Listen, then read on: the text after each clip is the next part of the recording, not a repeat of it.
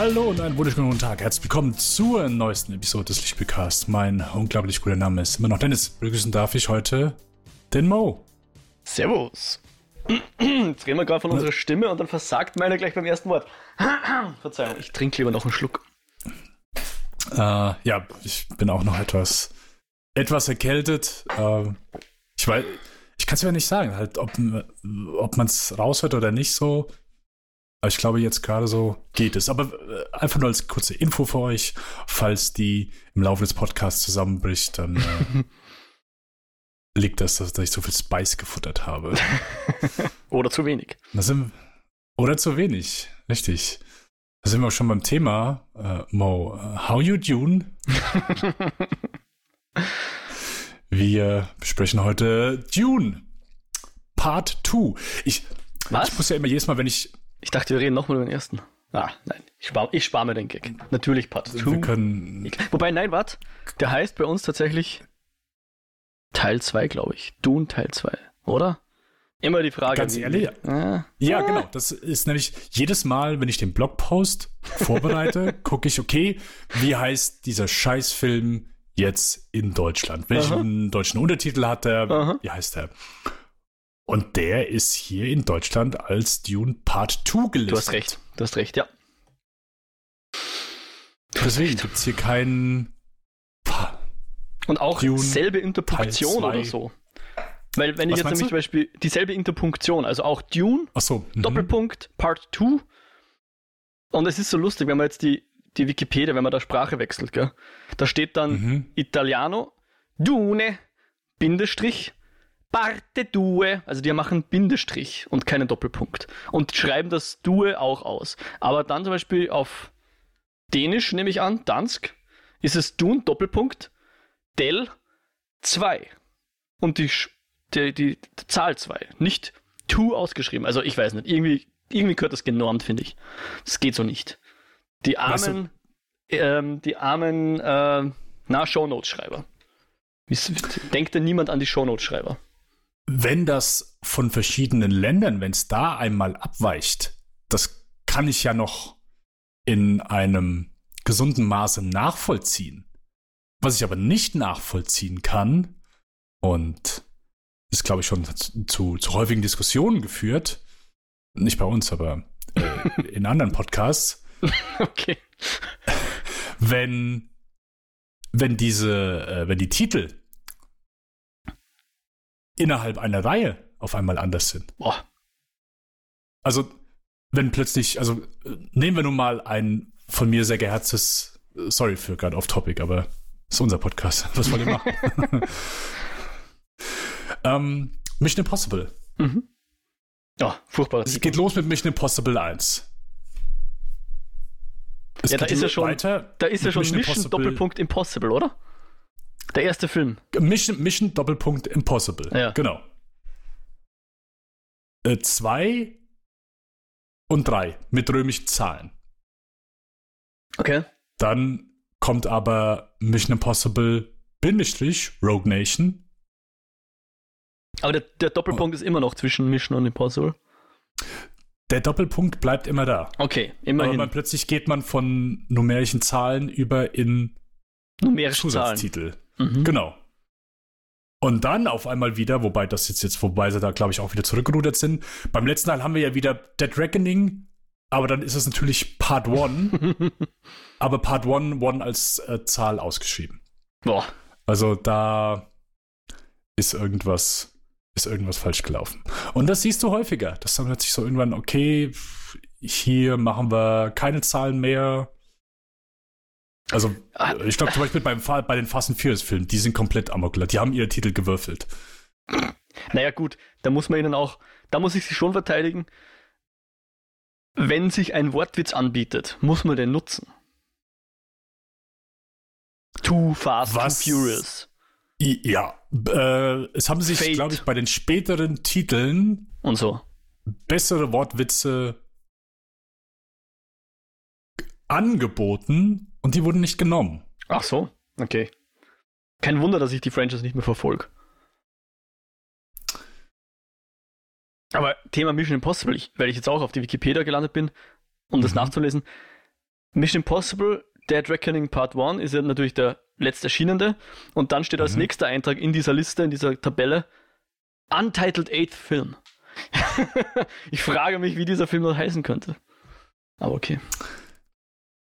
Also, Wahrscheinlich ist die Chance immer noch größer Null, dass er nicht Dead Reckoning Part 2 heißt. ja, also ich glaube, jetzt im, im Heimkinomarkt ist er auch nur als Dead Reckoning einmal jetzt rausgekommen. Okay. Ja. Eieiei, ist das so eine Anderes Thema. Avengers Endgame Part 1, 2 Dings? Wie war das? Naja, whatever. Uns fragt ja niemand. Leider.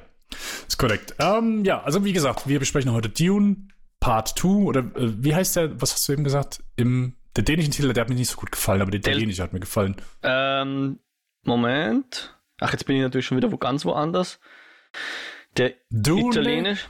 Parte due. Parte 2. Okay. Wir Dune. besprechen heute Parte due. Dune Parte 2. Genau. Ja. Bindestrich. Ähm, 1A Jared Leto Impression. Willst du mich beleidigen hier? Das, nur weil ich jetzt, nur weil ich jetzt Gesichtstattoos habe, muss jetzt nicht gleich ausfällig werden da. Tja. Mo, man, äh, man schaufelt sich solche Gräber immer selbst. Möchte ich. Möchte Indem man ich sich die Haare leisten. grün färbt Ganz genau. Und, und die Zähne verkrummen lässt. seinem Cast, keine Ahnung, was hat er? Den Leber geschenkt oder Schweineherzen, irgendwas. Der Typ ist so durch. Der hat letztens, hast du das Video gesehen? Der hat irgendein Gebäude, Mhm. ist der einfach hochgeklettert. Nö. Es gab einfach ein Video. Warte, ich. Äh, da, da, da, da, da, Googles mal kurz. Wenn man es vernünftig schreibt. Aber ja, Jared Leto hat letztens einfach äh, ein Gebäude. Äh, ist der hochklettert. Jared Leto top ropes the Empire State Building. Also nicht nur irgendein He Gebäude. climbed 18 floors of it. He started on the 86th Okay, floor. jetzt ist aber entscheidend, welche 18. Die untersten 18 oder die obersten 18? Oder irgendwelche in der Mitte? Ne, die obersten. Der Okay. hat im 86. ist er angefangen, hat er angefangen. Okay. Warum? Weiß man das? War das ein Publicity-Stunt Ähm, für irgendwas? Ja, um seine 30 Seconds to Mars Tour, eine beschissene Band, wenn ihr mich fragt, äh, zu promoten. Okay. ja. Sei ihm hiermit gelungen. Du hast seine Band und ihn erwähnt. Ja, deswegen, äh, wir gehen schnell weiter einmal ähm, in unser, ich wollte gerade sagen, tägliches Tun, aber es ist ja unser äh, zweiwöchentliches Tun, Mhm. unser 14-tägiges Tun. Wenn ihr uns äh, äh, etwas zukommen lassen wollt, dürft ihr das natürlich gerne tun. Äh, ihr könnt uns Blogposts schreiben, unter, unter, unter unsere Blogposts schreiben. Auf kinofilme.com slash Lichtspielcast slash Podcast oder slash Eskapoden, das Most 2 Podcast. Ansonsten findet ihr es natürlich überall, wo es Podcasts gibt und ja, Lichtspielcast.kinofilme.com sind wir per E-Mail erreichbar. Mo, was hast du in der letzten Zeit geschaut? Oder einiges. Mhm. Ich überlege jetzt gerade mal. Hm, Also, ich hoffe zumindest, ich habe natürlich, ich habe bei Letterbox gesehen, dass du eine der Top-Komödien von letztem Jahr einmal aufgeholt hast. du redest von dem dänischen Film. Das ist korrekt. Ja, ja, okay. Ja, Wenn habe ich tatsächlich, hab ich tatsächlich geschaut. Doch, reden wir gern drüber. Mhm. Machen wir das. Okay. Mhm. Äh, okay. Ich möchte so viel festhalten. ja. Wenn man diesen Film schaut und ihn gut findet, ich glaube, dann ist man das, was die Fachleute ein Sick Fuck nennen. dann wirst du wahrscheinlich nicht mal widersprechen, oder? Nicht, nicht so ganz. Also, kommt, glaube ich, darauf an, so bis wohin man schaut. Ja, naja, er ist, ist schon sehr effektiv in dem, was er tun möchte. Das möchte ich ihm auf jeden Fall anerkennen, ja. Mhm. Ähm, ich habe mich halt nur sehr lang gefragt, warum das Ganze.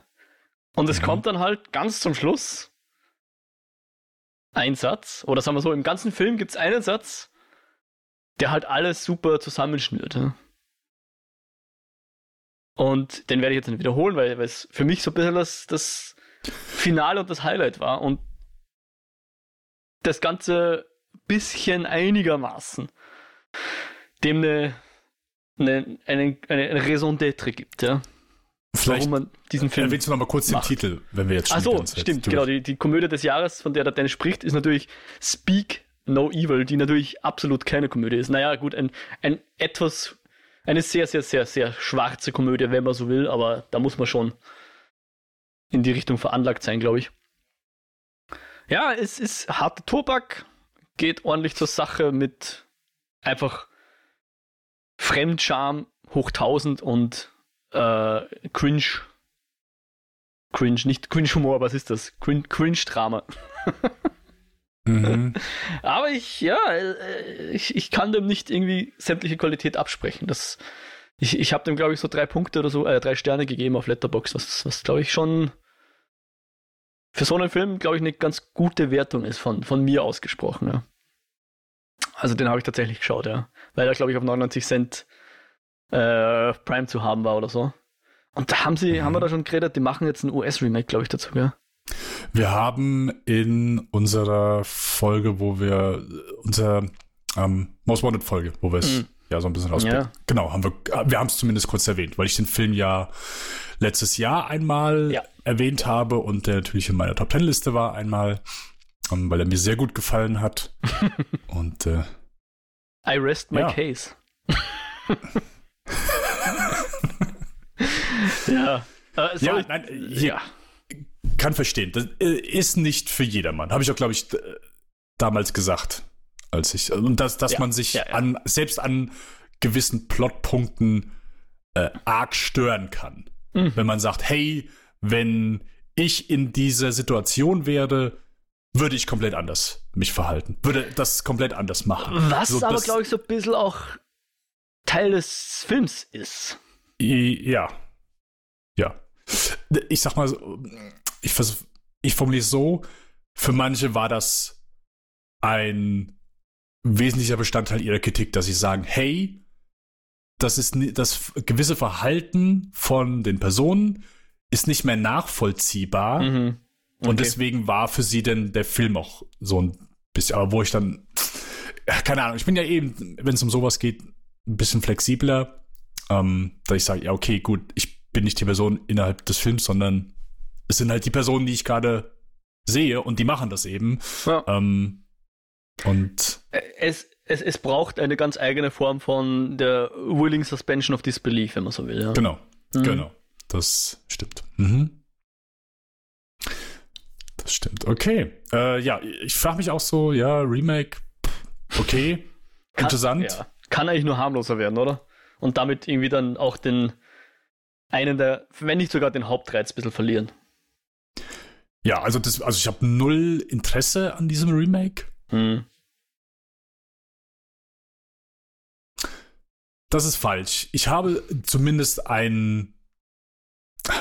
Also mir Interesse. zumindest. Was? Du hast ein Interesse.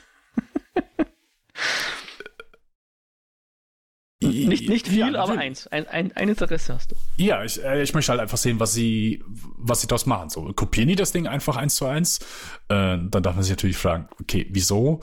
Oder, also mit welchem Hintergrund sagt man, okay, wir versuchen diesen Film jetzt noch einmal zu machen Mhm. und können dem etwas mehr abgewinnen, können dem Mhm. etwas anderes abgewinnen. So. Mhm. Ähm, ein von beiden ist es da. Wenn es die erste Variante ist, einfach nur eins zu eins kopieren. Das kann halt mit Sicherheit funktionieren, wenn du irgendwie Filme hast, die sehr alt sind und du da dann einfach. Ah, Hast du mal das Psycho-Remake gesehen? Von Gus Nein. Van Sant? Der hat in den 90ern, der hat, der hat Psycho. Der äh, Hitchcock. Psycho. Genau, ja. Ja. Hat er eins zu eins nachgedreht. In der Ah. gleichen Einstellung, Ja. aber halt mit anderen Schauspielern. Okay. Ähm, war halt ein interessantes Experiment, aber kein wirklich guter Film. Aber Hm. nun ja, wir werden es sehen. Äh, James Watkins wird das Remake inszenieren. Der hat für mich auch schon mal einen sehr frustrierenden Film, äh, ich sag mal, wo auch Charaktere Entscheidungen treffen, die sehr frustrierend waren, äh, nämlich Eden Lake. Einer der ersten Filme mit äh, Kelly Riley und Michael Fassbender. Und er hat die Frau in Schwarz gemacht mit äh, hier Harry Potter. Ja, Daniel Radcliffe. Ja, so, ja mhm. genau. So ein Hommage an, an alte Horror, äh, äh Hammer-Horrorfilme. Den mochte ich eigentlich auch ganz gern. Aber ja, äh, Speak No Evil. Genau. Ich habe einen Film gesehen, wo ich letztes Jahr gehört habe, dass der richtig gut sein soll. Und natürlich kam der hier nicht ins Kino. Und ich habe auf einmal gesehen, oh, okay, mittlerweile kann man den ausleihen. Ich, und ich muss auch gestehen, ich habe, ich habe kurz gesucht und ich habe nicht gefunden, wann der jetzt in Deutschland rausgekommen ist. Mhm. Die Rede ist von, äh, also im Englischen heißt er Are You There, God, It's Me, Margaret. Mhm. Und im Deutschen einfach übersetzt. Äh, okay, ich wollte es eigentlich vorher Was, was ja aber, glaube ich, auch wieder so ein Literaturtitel ist, oder wo es schon ein Buch gibt mit dem Ja, ja genau, Titel. das ist eine ja. Buchverfilmung. Genau, mhm. richtig. Genau. Nein, ich meine nur, da tun sie sich ja dann manchmal einfach die Übersetzung des, des Buchtitels, nehmen sie dann auch für den Film her, was es Sinn macht, weil die Leute den vielleicht sogar schon kennen. Ja. Genau, richtig. Äh, bist du da, Gott, ich bin's, Margaret. Okay. Genau. Ja. Der basieren auf dem Roman von Judy Bloom äh, aus den 70ern. äh, wo dieser Film auch spielt. Glaube ich. Ist auf jeden Fall Period Piece. Aber ja, äh, ist ein, müssen die 70er sein. Auf jeden Fall, ich habe gehört, dass der Film sehr gut ist. Und ja, auf einmal konnte man den ausleihen. Und jetzt, bevor ich über den Film spreche, wäre für mich so eine kleine Bitte, wenn irgendjemand hier zuhört und mir sagen kann, wann dieser Film wirklich offiziell in Deutschland rausgekommen ist. Also offensichtlich ja nicht ins Kino, hat keine Kinoauswertung bekommen. Aber ich habe nichts dazu gefunden. Wäre nämlich super, weil äh, den äh, wird vielleicht zum Ende des Jahres hm. nochmal interessant. Hm. Für die größte Enttäuschung des Jahres. Äh, nicht ganz, nicht ganz. Also inszeniert hat den Film Kelly Freeman Craig.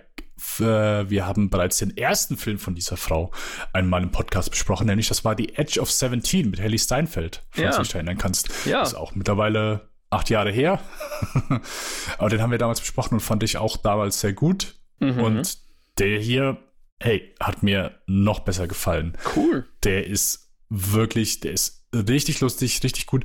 Ähm, spielt ähm, in, also fängt in, ich, ich glaube, New York an ähm, und handelt von einer Familie, die Eltern gespielt von Rachel McAdams und äh, Benny Safdie und Hauptdarstellerin ist die Tochter ähm, Margaret Simon, gespielt von Abby Ryder Fortson, die ich sonst glaube ich auch noch nicht gesehen habe. Äh, wobei es, glaube ich, den zwei Ant-Man-Filmen, äh, nee, stimmt, gibt ja drei. gibt ja drei Ant-Man-Filme ähm, mitgespielt hat. Und genau, die muss jetzt damit klarkommen, dass, äh, also der Vater bekommt irgendwie einen neuen Job und deswegen sagen die, hey, wir müssen ähm, umziehen. Und ich glaube, sie ziehen dann von New York nach New Jersey. Aber es, sie ziehen zumindest in eine etwas ländliche Gegend und wir begleiten sie einfach so dabei, hey, wie sie neue Freunde findet, ähm, in der Schule sich zurechtfindet und so ist so, so ein bisschen Coming-of-Age-Geschichte. Und ey, ich wirklich, also erstmal da nicht nur sie, aber auch so ihre Freunde, mit denen sie sich, ähm, die sie dort kennenlernen, sich mit denen anfreundet. Ey, super geil gecastet, tolle Kinderdarsteller, sympathisch, wirken nicht, nicht überzogen oder überzeichnet, sondern fühlt sich sehr geerdet an, äh, hat trotzdem tollen Humor der Film. Ähm, sie hat eine schöne Beziehung mit ihrer Großmutter, gespielt von Kathy Bates. Und ey, ich fand den einfach super. Hat mir ein sehr fand ein sehr angenehmes Gefühl, hat sehr schön äh, komödiantisches Timing, gibt ein paar sehr schöne Schnitte, so, also äh, Schnitt und dann Gag, was sehr gut funktioniert hat. Ähm, tolles Timing. Ähm, die Eltern sind sowieso super. Also Rachel McAdams ist der Wahnsinn hier als, als die Mutter. Ähm, also gibt dann auch nochmal so die Beziehung zu ihren Eltern, die dann irgendwann auch mit reinspielt. Und es ist ein sehr kleiner Film, aber der jetzt auch keine wahnsinnig großartige Geschichte erzählt, wie man offensichtlich hört, weil es geht einfach um das Heranwachsen dieses kleinen Mädchens. Aber sehr feinfühlig erzählt und ich habe hier einen wirklich tollen Abend mit diesem Film gehabt. Von den wirklich super. Sehr cool. Kann ich nur empfehlen. Und du hast gesagt, du hast den gerantet, oder? Also musst einmal Zahlung ja. VOD ja, nicht genau, irgendwo inklu genau. inkludiert. Okay. Genau, richtig. Genau. Ja, fand ich sehr schade, dass der. Also, Kelly Freeman Craig, zwei Filme, zwei Bombentitel rausgehauen. Sehr schön. Sehr angenehm. Sehr cool. Yes. Was hast du sonst noch geschaut? Mm, was erwähnen wir denn mal? Ich glaube, schon gut werde ich dann erst nächste Woche mal, äh, nächste Folge dann erwähnen, weil das sind erst zwei Folgen raus, aber da habe ich die erste Folge gesehen. Mhm. Ähm, vielleicht müsste ich habe mir, Disney, Dis, ich hab mir extra wieder Disney Plus geholt dafür. Jetzt schon? Ja. ja, es gab noch ein, zwei andere Sachen, wo ich sagte, hey, okay, die will ich, und dann kam es raus und ich habe gehört, habe zumindest Gutes über die ersten zwei Folgen gehört und dachte ich, ah, ich kann nicht warten. Aber hast du selber noch nicht reingeschaut, oder doch? Nein, bisher noch nicht. Okay, gut. Ja, passt, dann, dann heben wir es uns auch auf.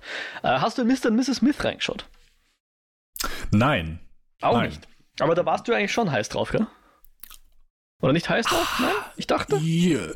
Sagen wir es mal so, dezent neugierig. Okay, dezent neugierig, ja. Ähm, ich find's cool. Ich find's echt cool. Mhm.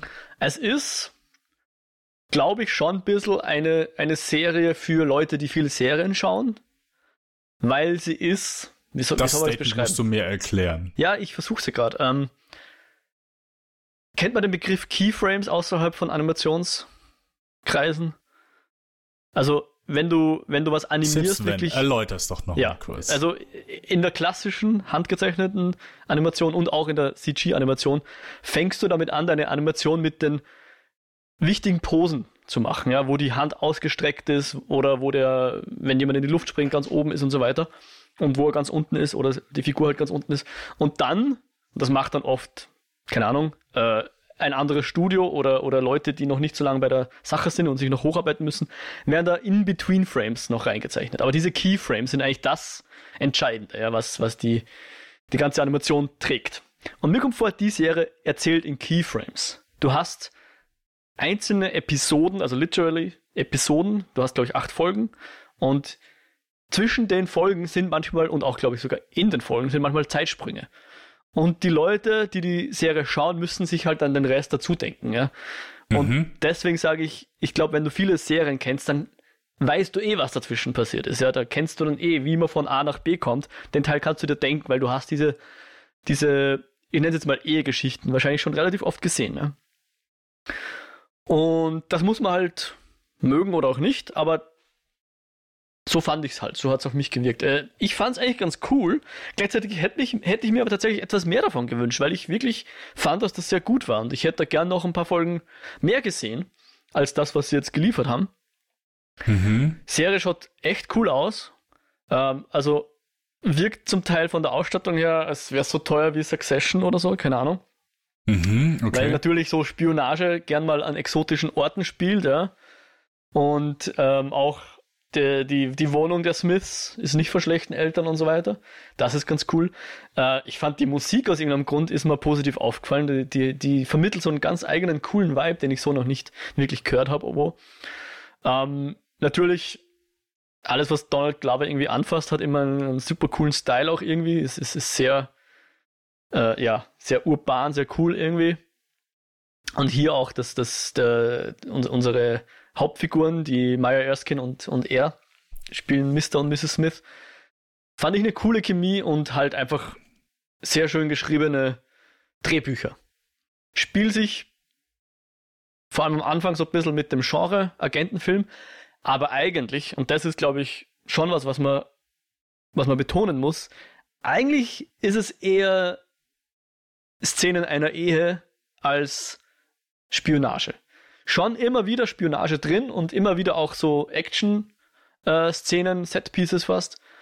Aber das, was eigentlich das zentrale Element ist, würde ich sagen, sind fast, äh, ist fast die Beziehung zwischen den beiden. Ähm, und ja, ich, ich fand es trotzdem, oder deswegen, sehr cool, würde es auf jeden Fall empfehlen. Dennis, ich, ich könnte mir vorstellen, dass es dir gefällt. Mhm. Ähm, und ja, damit will ich es jetzt belassen. Ich glaube, dass es, ich weiß es nicht, ob es eine zweite Season gibt. Ich, es fühlt sich abgeschlossen an. Dazu muss ich auch sagen, ich bin nicht 1000% sicher, ob ich über das Ende so wahnsinnig happy bin.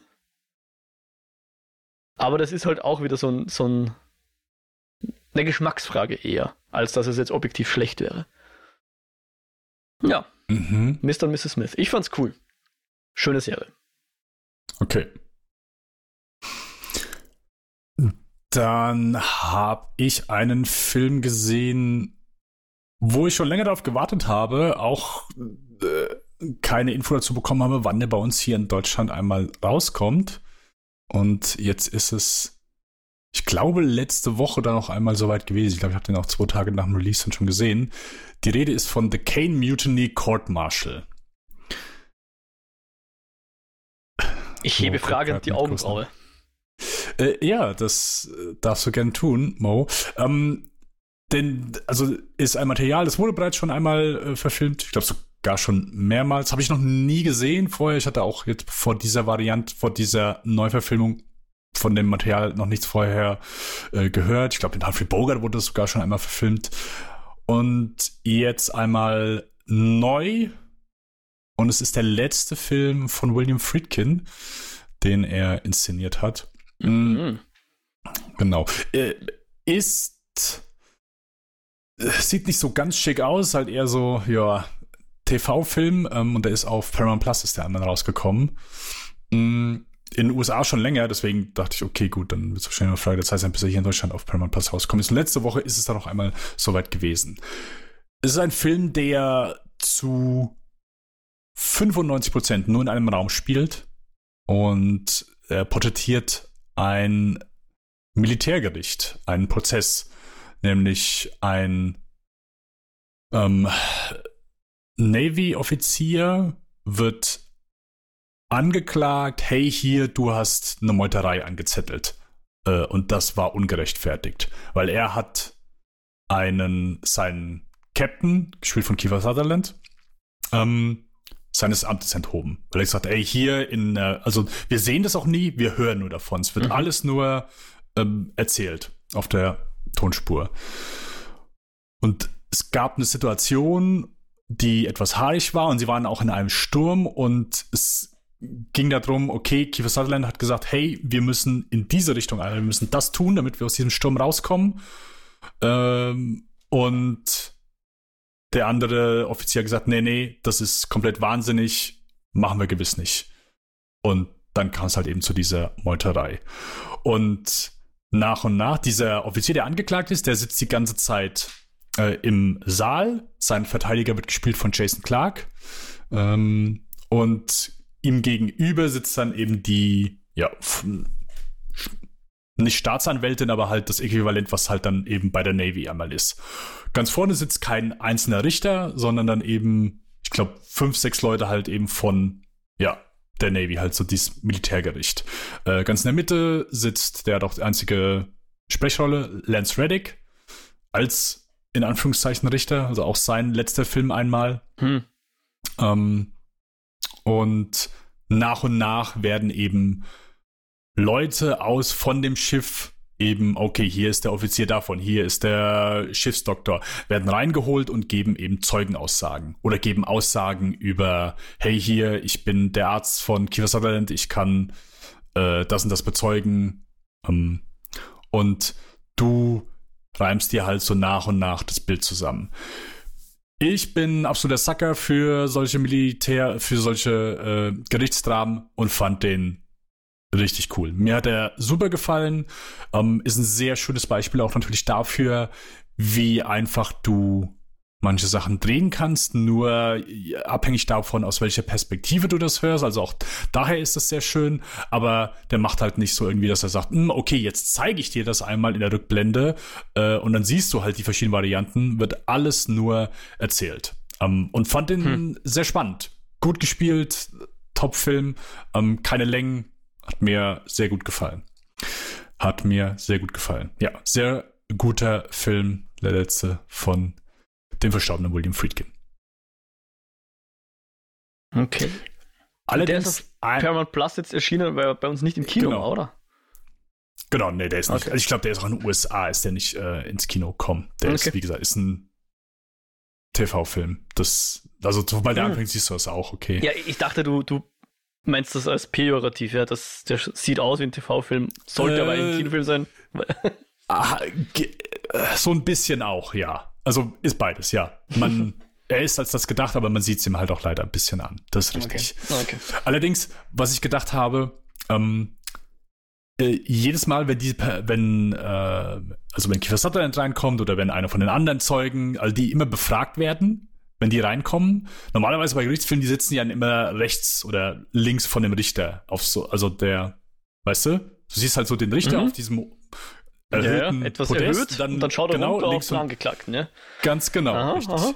Ähm, ich habe nicht, der, Angeklagte, der Angeklagte sitzt ja vorne an dem Tisch, sondern links und rechts sitzen ja dann ah, der jeweilige Zeuge, der befragt. Richtig. Genau, Zeuge. richtig. Ja, ja, ja. Aber hier ist es eben, also äh, Anwalt und der gegnerische Anwalt oder hier die gegnerische Anwältin sitzen halt sich gegenüber und okay. links und jeweils rechts von denen jeweils sitzt dann eben, also auch frontal dieses Richterpult, okay. aber direkt in der Mitte ist eben der Stuhl, also direkt zentral in der Mitte, wo alle draufschauen, zentral auf den zentralen Punkt. Das ist die Person, die dort immer sitzt und befragt wird. Mhm. Und jedes Mal, wenn die Kamera diese Person von vorne gezeigt hat und du den Hintergrund gesehen hast, da ist eine riesen Tür, wo die dann immer reinkommen. Und dort ähm, stehen zwei Wachen, die machen die Tür auf, wenn jemand reinkommt und machen die Türen wieder zu. Und während der ganzen Befragung stehen die halt einfach da und müssen stramm stehen. Mhm. Ich habe die ganze Zeit gedacht, ey, was muss das für ein saul langweiliger Job sein, wenn du sagst, als Schauspieler, oh ja, geil, ich hier im neuen William Friedkin und ich bin richtig viel zu sehen. Ja, du musst die ganze Zeit stillstehen, die ganze Zeit. Du hast keinen Text, du stehst einfach nur die ganze Zeit still. Also es muss ja der, der grauenvollste Dreh überhaupt sein. Aber du hast vielleicht die meiste Screentime von allen Schauspielern. ja, also waren, die haben keine Close-ups und so weiter gehabt. Manchmal hast du sie halt, waren sie auch nur unscharf im Hintergrund, aber du mhm. stehst die ganze Zeit an Ort und Stelle. Mhm. Äh, alle zehn Drehtage darfst du mal eine Tür auf und zu machen, aber das war's. Ja. Kleine Beobachtung. Meinerseits. Ähm, Mo, hast du sonst noch etwas, was du gerne erwähnen möchtest? Ja, äh, ich hätte noch zwei Sachen, glaube ich sogar. Ich das, auch, ja. Ist ja, ja passt. Dann machen wir es heute ein bisschen ich glaube, das Review wird eh sehr kurz. Also. Und zwar das eine, wenn du sagst, du hast äh, einen Film zwei Tage nach Erscheinen gesehen. Ich habe einen Film zwei Tage vor Erscheinen gesehen. Es gab nämlich eine Valentines, Valentinstags Preview von The Taste of Things. Mhm. Bei uns äh, geliebte Köchin. Ich habe es eh schon mal gesagt, ich finde den, den Titel super generisch und daher fad. Es ist ein Titel, wenn ich nichts über den Film gewusst hätte, hätte mich dieser Titel nicht ins Kino gelockt. Ja. Taste mhm. of Things hat schon ein bisschen mehr Anziehung. Ja. Ist zumindest etwas mysteriöser, gibt nicht irgendwie so platt wieder, um was in dem Film geht. Mhm. Im, Im Französischen heißt er, geht's, ähm, zentriert sich der Name des Films mehr um die männliche Hauptfigur irgendwas, die Blablabla bla bla des Monsieur sowieso. Okay, auch nicht viel besser, aber ja. Wurscht. Es geht um eine Köchin und ihren, wenn man so will, Chef. Am Ende des 19. Jahrhunderts müsste das, glaube ich, sein. Und hauptsächlich ums Kochen. Also, er selber ist Koch, hat aber einen Haushalt, wo auch für ihn gekocht wird. Und da ist eben die die Hauptfigur und die äh, Juliette Binoche ist es, glaube ich, oder? Mhm. Und die spielt eben diese Köchin. Und wir sehen sehr viel, wie einfach gekocht wird und halt klassische, also richtig klassische alte französische Küche, äh, die sehr eigen ist, äh, wo man irgendwie, weiß ich nicht, Sachen in Milch ins Backrohr legt und einen ganzen Tag lang halt kocht oder irgend sowas. Und alles Mögliche irgendwo reinstopft und das wieder füllt und es ist Handwerk, würde ich jetzt mal sagen, ja. Und als das ist es halt echt richtig cool. Also ich glaube, das ist so ein richtig schöner Hangout-Movie dann auch. Wenn der irgendwann mal ins, ins VOD kommt, glaube ich, ist das einer, den man sich gerne mal am Sonntag einfach aufdreht. Um, das werde ich, glaube ich, auch tun. Ich glaube, ja. also hört es bisher schon sehr genau nach etwas ja. für mich an. Ja. Es, es ist schon auch eine Liebesgeschichte dabei, aber die ist angenehm reduziert, sage ich jetzt mal. Ja. Ähm, es gibt dann etwas später im Film sogar auch noch so ein, ein, ein dramatischeres Element. Und ganz ehrlich, auf das hätte ich sogar verzichten können. Mhm. Für mich hätte das wunderbar gepasst, wenn es einfach zwei Stunden lang nur dieser Haushalt, was kochen wir morgen, oh, jetzt kommen Gäste, was tun wir da und solche Sachen. Das hätte auch getan. Und viel davon ist auch da. Ja? Und dann feiern sie mal ein Fest und so weiter. Ist alles schön eingefangen. Es ist wunderbar. Weißt du, das ist ein richtiger Film, der so richtig so die, die Morgensonne strahlt aus dem Film raus, ja. Schönes alte, schöne alte Küche, riesengroß, mit supergeilen riesen Kupfertöpfen und so weiter. Und einfach ein, ein Fest für die, für die, für die Augen, weil man es leider nicht schmecken kann, was da alles. Aber ohne Scheiße, ich weiß gar nicht, ob mir das schmecken wird, was die da immer essen. Aber dem zuzuschauen beim Zubereiten ist, ist wunderbar. Und als dieses, als das war es auch wirklich schön. Und Geschichte, sehr reduziert, kann man, ja, hätte für mich auch weggelassen werden können, da braucht man gar nicht so viel. Es, es ist nicht so die klassische US-amerikanische romantische Komödie. Und das mhm. meine ich jetzt hier als Kompliment. Wie gesagt, es gibt ein bisschen eine, eine, eine Liebesgeschichte da drin, aber schön, reduziert. So mag ich das, so war das sehr angenehm. Hat mir sehr gut gefallen, The Taste of Things. Sehr cool. Oder, äh, ja, Entschuldigung, äh, die geliebte Köchin. So. Freue ich mich ebenfalls auf. Ja, leider nicht bei mir in der Nähe zu sehen. Sonst hätte ich mir den auch angesehen. Ähm, dann würde ich noch kurz erwähnen, ich habe True Detective, die vierte Staffel, beziehungsweise True Detective Night Country, hat, hat ja auch einen Zusatztitel einmal, mhm. geschaut und als ich am, im Januar am Anfang, ich glaube, ich habe zwei Folgen gesehen und war recht angetan davon, hat er ja schon mal kurz mhm. gesagt. War, glaube ich, direkt falsch, weil das waren so die besten Episoden auf jeden Fall von der Staffel. Die, äh, die sechs Episoden sind, äh, also ich kann da jetzt leider keine Empfehlung aussprechen. Die ersten zwei waren halt echt noch cool. Das Hauptproblem ist, also das Setting ist halt wirklich geil das passt auch gut, aber kannst halt nicht die ganze Zeit davon zehren. Irgendwann muss halt mal, muss mal weitergehen. Hm. Und das merkst du halt ziemlich schnell. So, die Ermittlungen, die schlafen gefühlt nach der zweiten Folge ein, sind nur noch, ah ja, hier und da mal ein bisschen und dann geht es halt häufig so um die personellen Probleme von diversen Charakteren. Ähm, ist alles nicht so gut ausgearbeitet. Ich mochte die zwei Hauptdarsteller, also Jodie Foster klar und ähm, äh, ja, die äh, wie heißt die andere? Ich glaube Carmen, nee, äh, Kylie Rice. Dass, dass sie vorher Rice. Boxerin war, gell? Die war vorher Boxerin, ja. genau, richtig. Die waren ganz cool, ja. Ähm, und das Problem ist dann halt so, äh, dann auch, also die, es wird so viel in die letzte Folge dann auch gepackt, dass äh, komplett überfrachtet ähm, und äh, hat einfach nicht gut funktioniert. Das mhm. ist sehr schade. Hier eine Menge Potenzial, die hier auf der Strecke blieb. Und irgendwann, also ich hatte es glaube ich auch schon im, im Januar einmal erwähnt, aber nach und nach gibt es so ein paar Verbindungen eben zu der ersten Staffel ähm, von True Detective. Und das wirkt irgendwann nicht mehr so, dass man, also denkst ja, also das hat auch irgendwann so, hättest du auch sagen können, okay, hättest du halt weglassen können. Also es äh, bringt, bringt mhm. keinen Mehrwert für diese Serie, um das mal so zu sagen. Ja, deswegen, äh, sehr schade. Äh, Isa Lopez hat alle Folgen inszeniert und äh, war zumindest bei jeder Folge Co-Autor. Die wird jetzt auch die nächste True Detective Staffel einmal inszenieren. Die wurde auch schon bestätigt. Bleibt die Hoffnung, dass es dort wieder etwas stärker wird. Ja. Leider an der Stelle keine Empfehlung mehr. Schade. Aber ich glaube, dann werde ich sie mir auch sparen an dieser Stelle und lieber mal wieder in der Pass Season 2 reinschauen. Oh was ja. ich mir auch schon lange vorgenommen habe. Eine viel bessere Serie. ist korrekt.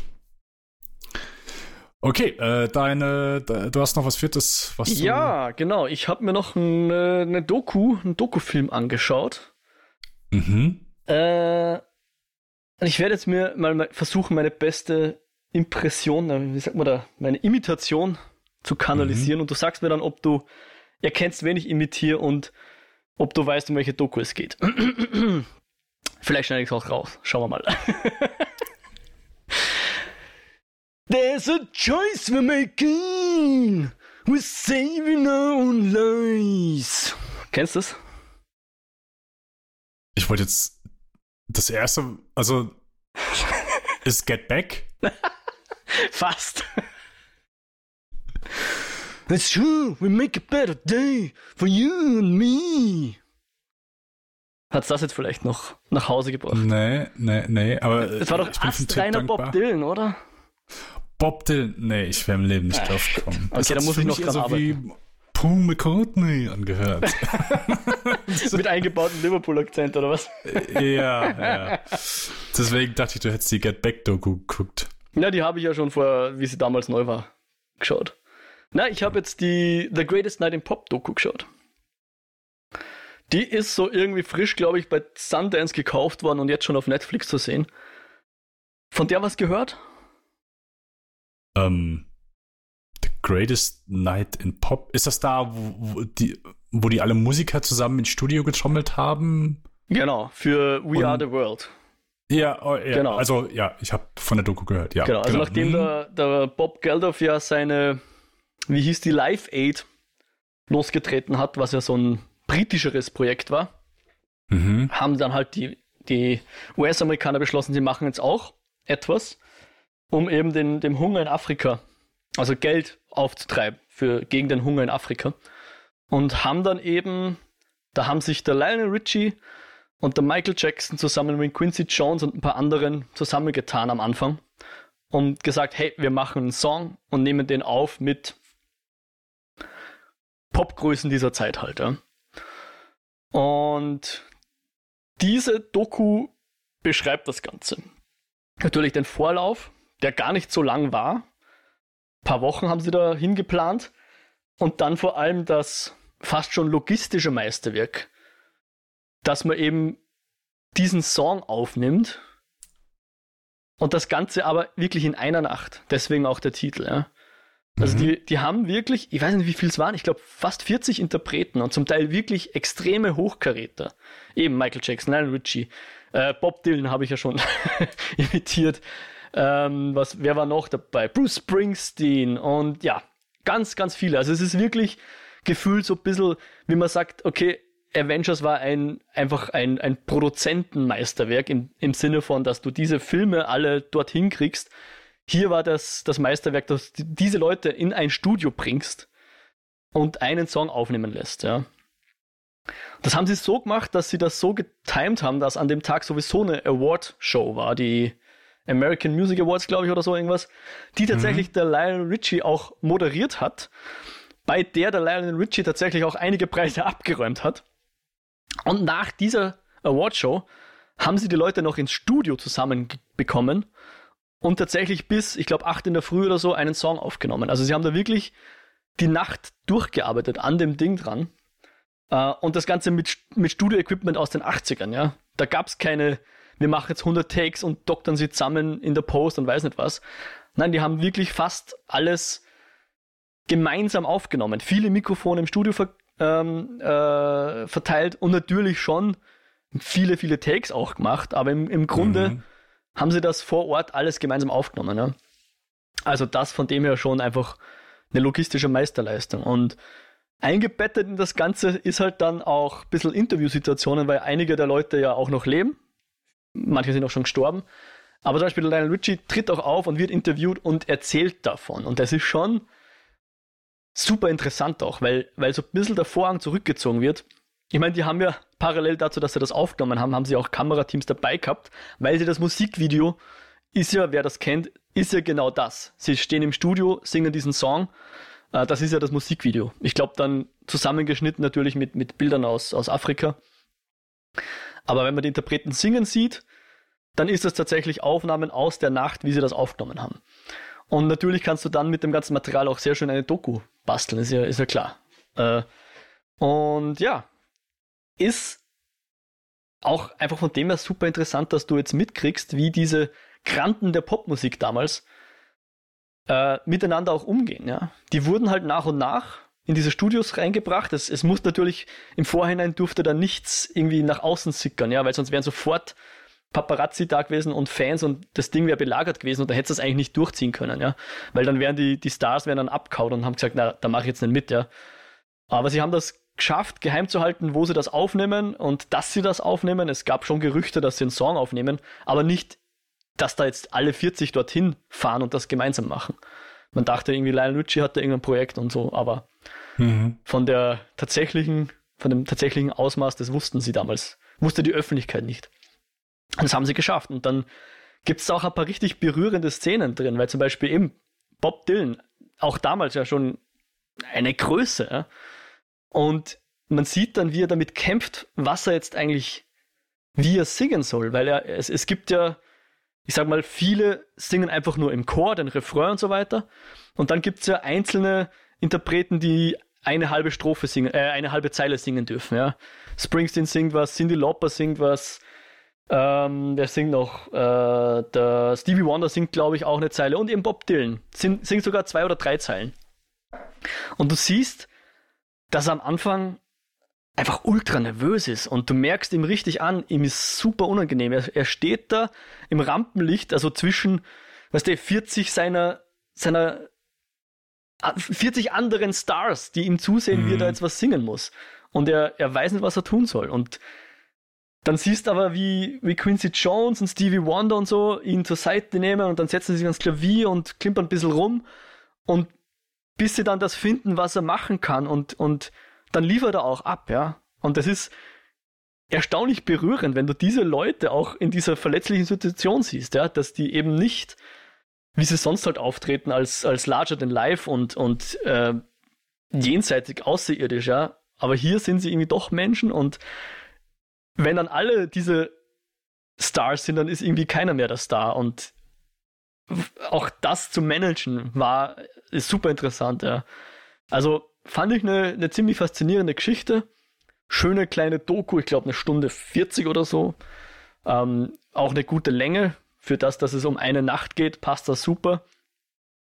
Ähm, ich, ich kannte die Hintergründe gar nicht so. Ich kannte natürlich den Song. Der wurde ja auch vor ein paar Jahren dann nochmal neu interpretiert von moderneren Interpreten. Ähm, aber so schon eine faszinierende Geschichte, wie das damals abgelaufen ist und was auch dann hinter den Kulissen so passiert ist. Fand ich eigentlich ganz cool. Würde ich, würde ich mal empfehlen, ist auf Netflix zu schauen. Ich wollte gerade fragen, wo, wo ist der zu sehen? Okay. Ich bin 90% sicher auf Netflix, ja. Hm, The Greatest okay. Night in Pop. Okay. Sehr schön. Ähm, dann erzähle ich noch einmal ganz kurz ein paar Worte zu Barbie, den ich einmal nachgeholt habe. Oh, hast du, ja. Der Greta Gerwig-Film. Genau. Hm. Fand den okay. Sehr lauwarme Hab Meinung. Da auch nicht wirklich viel mehr zu sagen. Der ist, also, der ist schon lustig, so als Komödie geht er gut durch. Der ähm, Margot Robbie ist super, Ryan Gosling ist super. Ähm, auch sonst war der Cast schon, war schon top. Auch selbst jemand, den ich wirklich selten lustig finde. Vielleicht liegt's, ich glaube, es liegt auch so ein bisschen hier an Deutschland. Deutschland findet diesen Mann nicht so lustig äh, wie, wie Amerika. Und das ist, ähm, oh, fuck, wie heißt der? Will Ferrell. Ich hatte so das Gefühl, der ist halt in Amerika, ist das so, ja, wirklich sehr beliebt. Und ich glaube, in Definitiv Deutschland ist der nicht. Ja. Ist, mhm. Und äh, hier gerne auch Österreich, ich weiß nicht, wie es bei euch aussieht, aber ich glaube hier ihn. so, ja, das ist gelungen. Ich, der für alle Österreicher spricht. aber ich habe immer so das Gefühl, die Komödien haben da einen anderen Stellenwert ja. als Na, hier. Schon. Anders Definitiv. zum Beispiel als bei Jim Carrey, wo ja. ich auch sage, der ist hier, der hat einen anderen Stell, der hat den gleichen Stellenwert wie, wie dort, aber Will Ferrell äh, habe ich nie so. Aber ich muss auch gestehen, gucke die Filme und denke so, der, dem sein Humor zündet für mich einfach nicht. Ich finde ihn nicht lustig. Hm. Ähm, aber der hat mir hier äh, sehr gut gefallen. Und ja, ähm, lustiger Film, gute Komödie.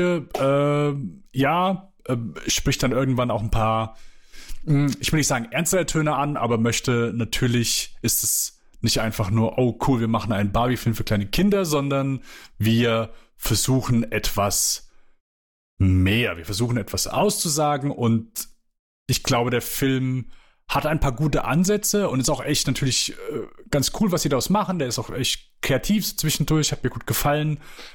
Aber gegen Ende fällt es für mich so, es fällt nicht zusammen, aber da folgt irgendwie eine gefüllte Rede an Rede, an Rede, an Rede, an Rede und der stellt sich da meiner Meinung nach selbst so ein bisschen das Bein oder mehrere Beine.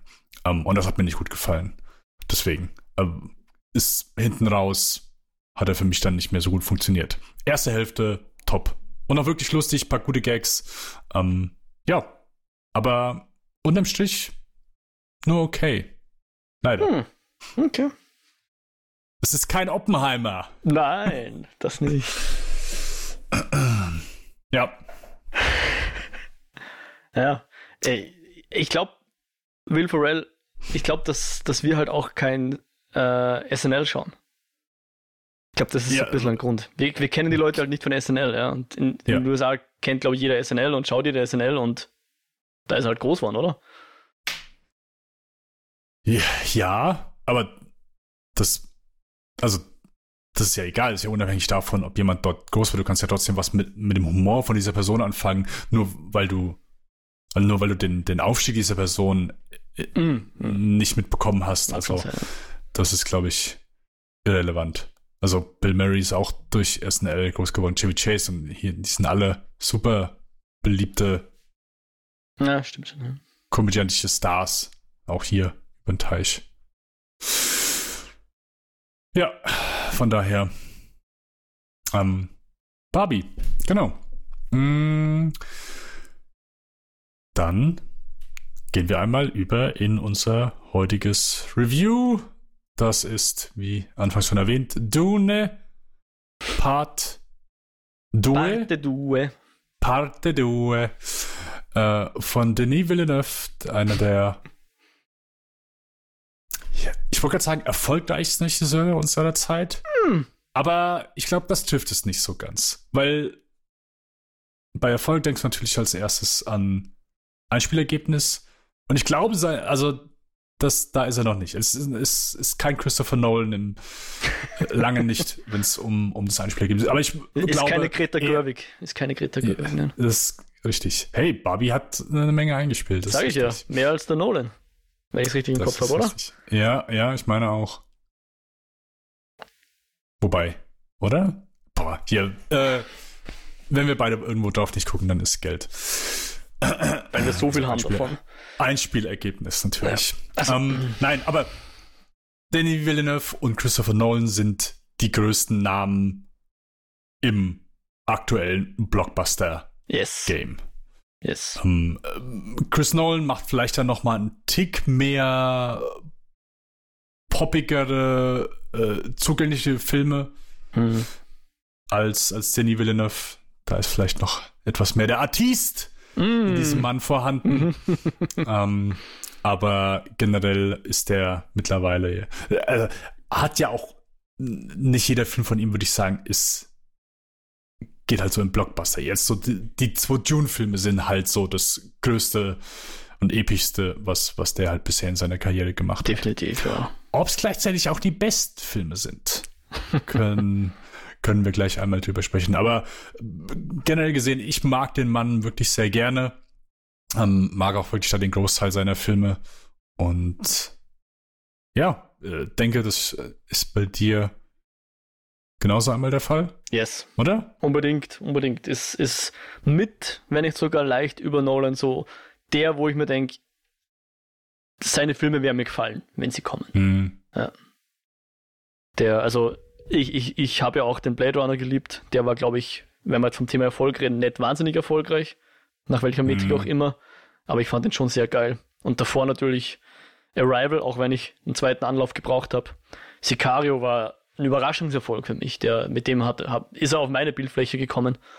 Aber seither verfolge ich seine Karriere und freue mich immer, wenn er was Neues macht. Ist definitiv beim Blockbuster-Kino der, der die schönsten Blockbuster dreht. Ja. Prisoners hat er noch gemacht. Äh, ein Film, der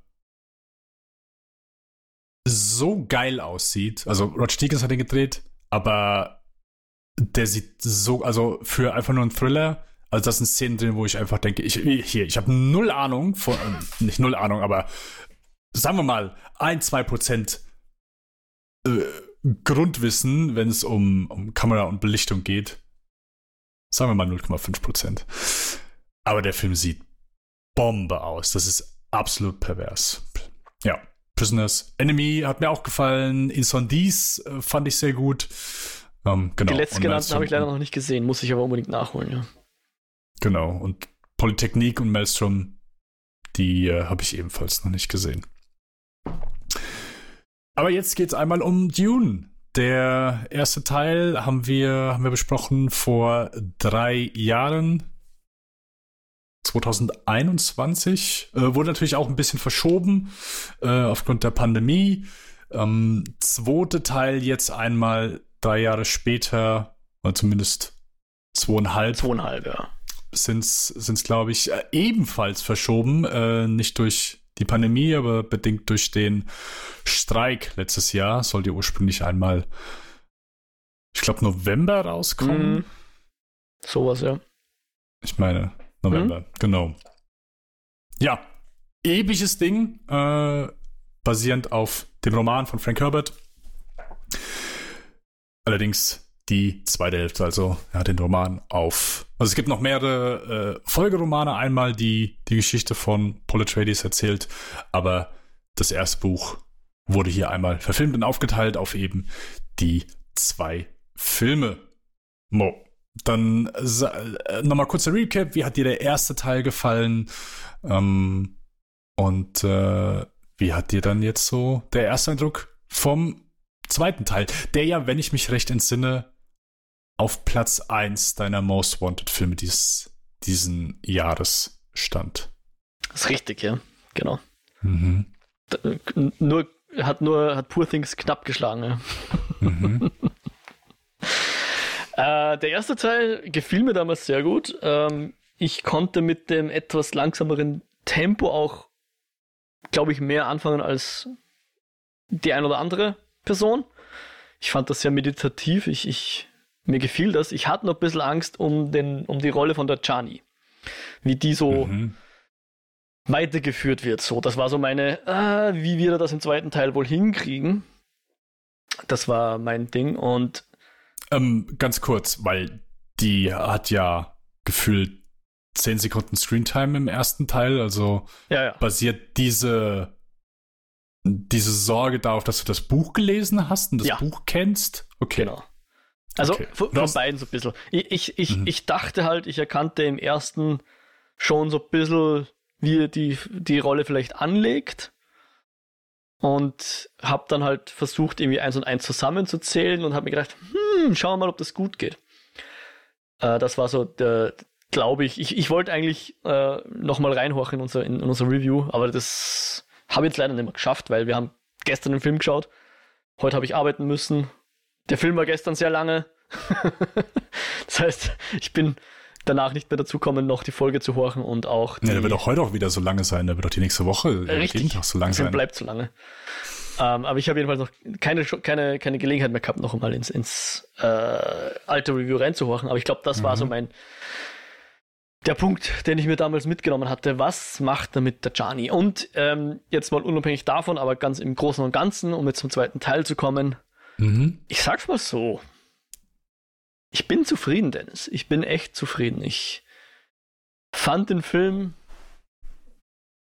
wirklich gut. Nicht.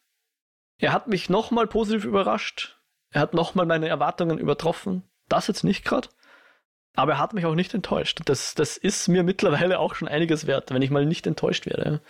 Das ähm, war wirklich ein guter Film, der mir tatsächlich auch, wenn nicht sogar sehr gut gefallen hat. Er schaut einfach wieder so geil aus. Und da rede ich jetzt von Kameraarbeit, Blocking, äh, Komposition, wie auch immer man es nennen will. Natürlich aber auch die, ähm, die Designs im Film, ja. Irgendwo zwischen HR Giga und einem Architekturmagazin, irgendwo da dazwischen, diesem Spannungsfeld, bewegen sich dann die Designs, je nachdem, wo wir gerade sind.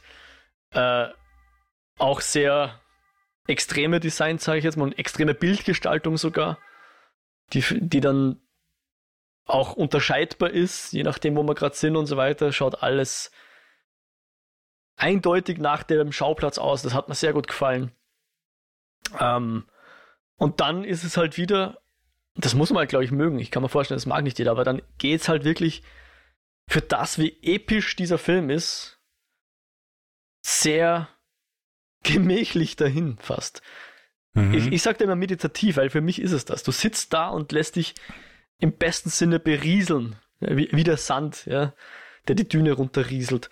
Sitzt man da und die Eindrücke brechen auf einen ein. Also da, da geht man einfach wirklich super gerne ins Kino für sowas, wo die Leinwand groß ist, wo der Sound gut ist und so weiter. Das braucht sie einfach. Und die CG ist einfach flawless, ja.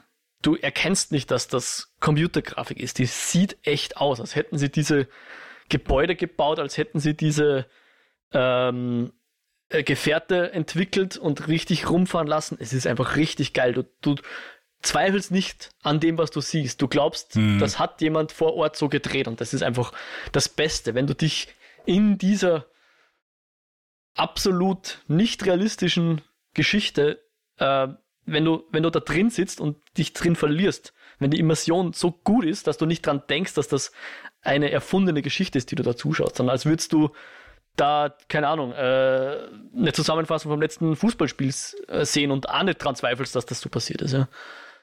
Fand ich richtig cool. Ganz ehrlich, ich hätte auf das bombastische Finale sogar ein bisschen verzichten können. Da war dann der Punkt, wo ich ja gewusst habe, auf was es rausläuft, wo man gedacht habe, ich brauche es gar nicht. Ich, ich, es, wir könnten eigentlich im Kleinen bleiben. Natürlich, es braucht, wer jetzt denn, ich, ich glaube, was im ersten Teil passiert ist, darf man ja schon. Ich, ich glaube, ich muss jetzt eh nicht wirklich was spoilern, aber natürlich gibt's Action-Szenen, sage ich jetzt mal im weitesten Sinne, ja. Und natürlich sind die geil und die will ich sehen, unbedingt, ja. Aber ich, ich brauche jetzt gar nicht dieses riesige große Finale, wie es dann im Film war. Das hätte ich jetzt nicht unbedingt gebraucht, weil da gibt es so viele interessante Aspekte. Mir kommt vor, die waren sogar ein bisschen besser aus, rausgearbeitet oder ein bisschen für mich als dummen Mo besser zu verstehen, als ich das im Buch gelesen habe. Wo, mhm. ich, wo ich die Nuancen, jetzt hat's Klick gemacht. Ah, wow, cool, finde ich echt cool. Vielleicht dann Spoiler-Part und so weiter. Ähm, ja, ich fand's richtig geil. Ich fand's richtig geil. Das Ende, das, das, das möchte ich so ein bisschen auch nicht unbedingt warnend, aber auch hier wieder so quasi im Sinne von, die Leute hören ja vielleicht unseren Podcast, um dann zu entscheiden, schauen sie den Film oder freue ich mich auf den Film oder gehe ich mit gedämpften Erwartungen in den Film. Ich würde sagen, die Erwartungen kann man hochhalten. Aber du hast ja schon gesagt, es ist das erste Dune-Buch es gibt mehrere Dune-Bücher. Bedenkt das, wenn wenn wenn, es Richtung Ende geht, ja. Es ist jetzt nicht das abschließendste Ende mit der größten Katharsis und Ende gut, alles gut und fertig ist die Geschichte, sondern das mhm. ist der Auftakt in eine große Saga. Ja. Ich weiß nicht, ob der Denis Villeneuve die noch filmen wird. Ich weiß, es gibt irgendwelche Spin-offs und Serien angekündigt. Tatsächlich bin ich jetzt auch sehr interessiert an den Dingen. Ähm, aber genau, das, das Ende kommt halt eben wie eins her vom ersten Buch einer langen Reihe. Und das sei der einzige negative Punkt, den ich jetzt sozusagen ansprechen will, wenn man es negativ auslegen will. Ja. Aber sonst war ich wirklich angetan. Hat mir richtig mhm. gut gefallen. Okay, ähm, ich habe den ersten Teil letztes Jahr noch mal gesehen im Dezember und ähm, hat mir eigentlich so ge meine Meinung hat sich nicht groß geändert. Also ich, ich mag den, ich finde ihn gut, der ist visuell wirklich beeindruckend, aber der Film funktioniert für mich nur so zwei Drittel. Danach flacht er halt für mich leider ab. Hm. Und das, was du eben erwähnt hast, so dem merkt man halt so diese Unvollständigkeit der Geschichte leider zu stark an. Weil gerade dann so das letzte Drittel, das plätschert dann für mich nur noch so ein bisschen dahin. Fand ich sehr schade. Deswegen hat der mir. Du meinst, dass er nur die so erste Hälfte des Buches erzählt, ja? Ja, genau, mhm. richtig. Also gibt ja Filme, die können das besser kaschieren. Mhm. Der konnte das in meinen Augen nicht. Zusätzlich einmal, ich hatte es glaube ich auch schon mal erwähnt, ich war nicht so der größte Fan von den ähm, von der Action, wenn es um die Kämpfe geht. So die, die äh, Auseinandersetzung. Nahkämpfe mit, mit Schildern. Nahkämpfe, ja, körperlicher da bin ich voll bei dir. Genau. Das, das muss man so ein bisschen. Der Angriff auf, äh, auf die Stadt, geil. Bombe. Ja. Also wortwörtlich, wenn da die Explosionen im Hintergrund hochgehen, wirklich beeindruckend. Ähm, aber ja, deswegen war ich nicht so und deswegen war auch der äh, zweite Teil nicht unbedingt so hoch oben äh, auf meiner Most Wanted Liste. Hm. Äh, ergo, er war gar nicht drauf. Ich wollte meine Erwartungen niedrig halten. Und ich glaube, ich habe so genau das bekommen, was ich erwartet habe. Ich fand den auch ganz gut, aber mit einigen Abstrichen. Muss ich sagen. Ich fand hm. den nicht so gut. Ich glaube sogar, der erste Teil hat mir fast sogar einen Tick besser gefallen. Ich möchte gerne den zweiten Teil nochmal sehen irgendwann. Ähm, aber ich, ich erwähne mal kurz so die positiven Dinge. Mhm. Erstmal, ja, du hast schon einiges erwähnt. Erstmal, der sieht fucking fantastisch aus. Also das ist in der heutigen Zeit, wo und das kann ich nicht laut und deutlich genug sagen. In einer Zeit, wo Blockbuster, wo Superheldenfilme aussehen wie wir haben eben kurz über Fernsehfilme, also äh, Fernsehfilme gesprochen, wie fucking Fernsehfilme aus den 90ern, wie Schuss gegen Schuss, einfach uninspirierter Scheiß. Du kannst den geilsten Dialoge schreiben, aber die, der Großteil der heutigen Blockbuster hat, äh, wir haben ein großes Problem mit Filmen, die Hunderte von Millionen kosten, aber aussehen wie Dreck. Indiana Jones, der letzte Teil, hat wie viel gekostet? das ist sicher nur die Versicherung von Harrison Ford. Und äh, von der Qualität des Inhalts des Films selbst mal abgesehen. Aber ich, du guckst den Film und du denkst nicht, dass der einfach, dass der so viel Geld gekostet hat. Und das ist einfach etwas, was ich wirklich schade finde, was ich stark vermisse und was ich nur noch allzu selten bekomme und teilweise in wirklich niedrig budgetierten Filmen besser äh, zu sehen ist als in vielen Blockbustern. Mm. Hier nicht mal ansatzweise. Also selbst wenn man den, selbst wenn ich ihn noch schlechter gefunden hätte, hätte ich mich im Leben nicht darüber geärgert, den im Kino gesehen zu haben, weil der wirklich bombastisch aussieht. Das fängt an, wie du schon erwähnt hast, CGI, äh, ja, nahtlos. Also die Integration hier, das ist einfach nur fantastisch. Aber und das ist so mein, mein größter Punkt. Die Größe wird hier klar. Also wie massiv manche Gebäude, manche Fahrzeuge sind in Relation zu unseren Hauptdarstellern, zu unseren Charakteren. Das wird hier einfach sehr gut klar gemacht. Und wenn dann etwas davon zerstört wird und das ein Charakter geht an der Kamera vorbei und du siehst im Hintergrund, wie das einfach runterfällt, brennt. Boah. Bombe. Wirklich wirklich beeindruckend. Also du zweifelst nicht an den Bildern und das macht hier einfach einen sehr großen Anteil dieses Films aus.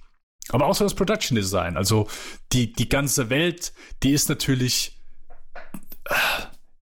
Ich habe das Buch nicht gelesen, aber es ist eine etwa, es ist nicht so die typische Sci-Fi-Welt, aber natürlich ist auch nicht das, wo du, keine Ahnung, als Studio drauf guckst und sagst, ja gut, da kommt mit Sicherheit jeder mit klar. So, ist schon ein bisschen bonkers stellenweise so. Also gerade dann auch in der Mitte gibt es hier, wenn wir in der Leni Riefenstahl-Sektion sind, ähm, das ist natürlich nicht für jedermann. Aber ich finde so dieser, dieser weirde Ton, der sich natürlich im Production Design oder in den Kostümen widerspiegelt, äh, sehr gut rübergebracht. So, also es gibt die, einen Grund, warum sich Hodorowski und Lynch mit dem Stoff beschäftigt haben. Ja, ja genau, richtig. Zwei Typen, die auch, kann man gut sagen, der eine mehr, eine bisschen weniger Bonkers sind. Also, äh, also gerade Hodorowski, wenn du mal. hast du den, hast du Hodorowskis Dune, hast ja. du die Doku, Doku eigentlich gesehen? Ja. Ja. ja. Äh, ja, also ich kann nachvollziehen, dass man dem Typ nicht irgendwie eine Menge Geld in die Hand gegeben hat und gesagt, hier, mach den Film mal ein bisschen. Nach eigenem Gutdünken. ja, genau. Und ja, also David Lynch hat den Film ja inszeniert einmal. Zu seinem Leidwesen. Zu seinem Leidwesen. Ähm, genau. Äh, nee, also das ist schon einfach, also große Leinwand, diese Bilder, der, der Sound dazu, also da, das macht einfach schon wirklich eine Menge bei diesem Film aus.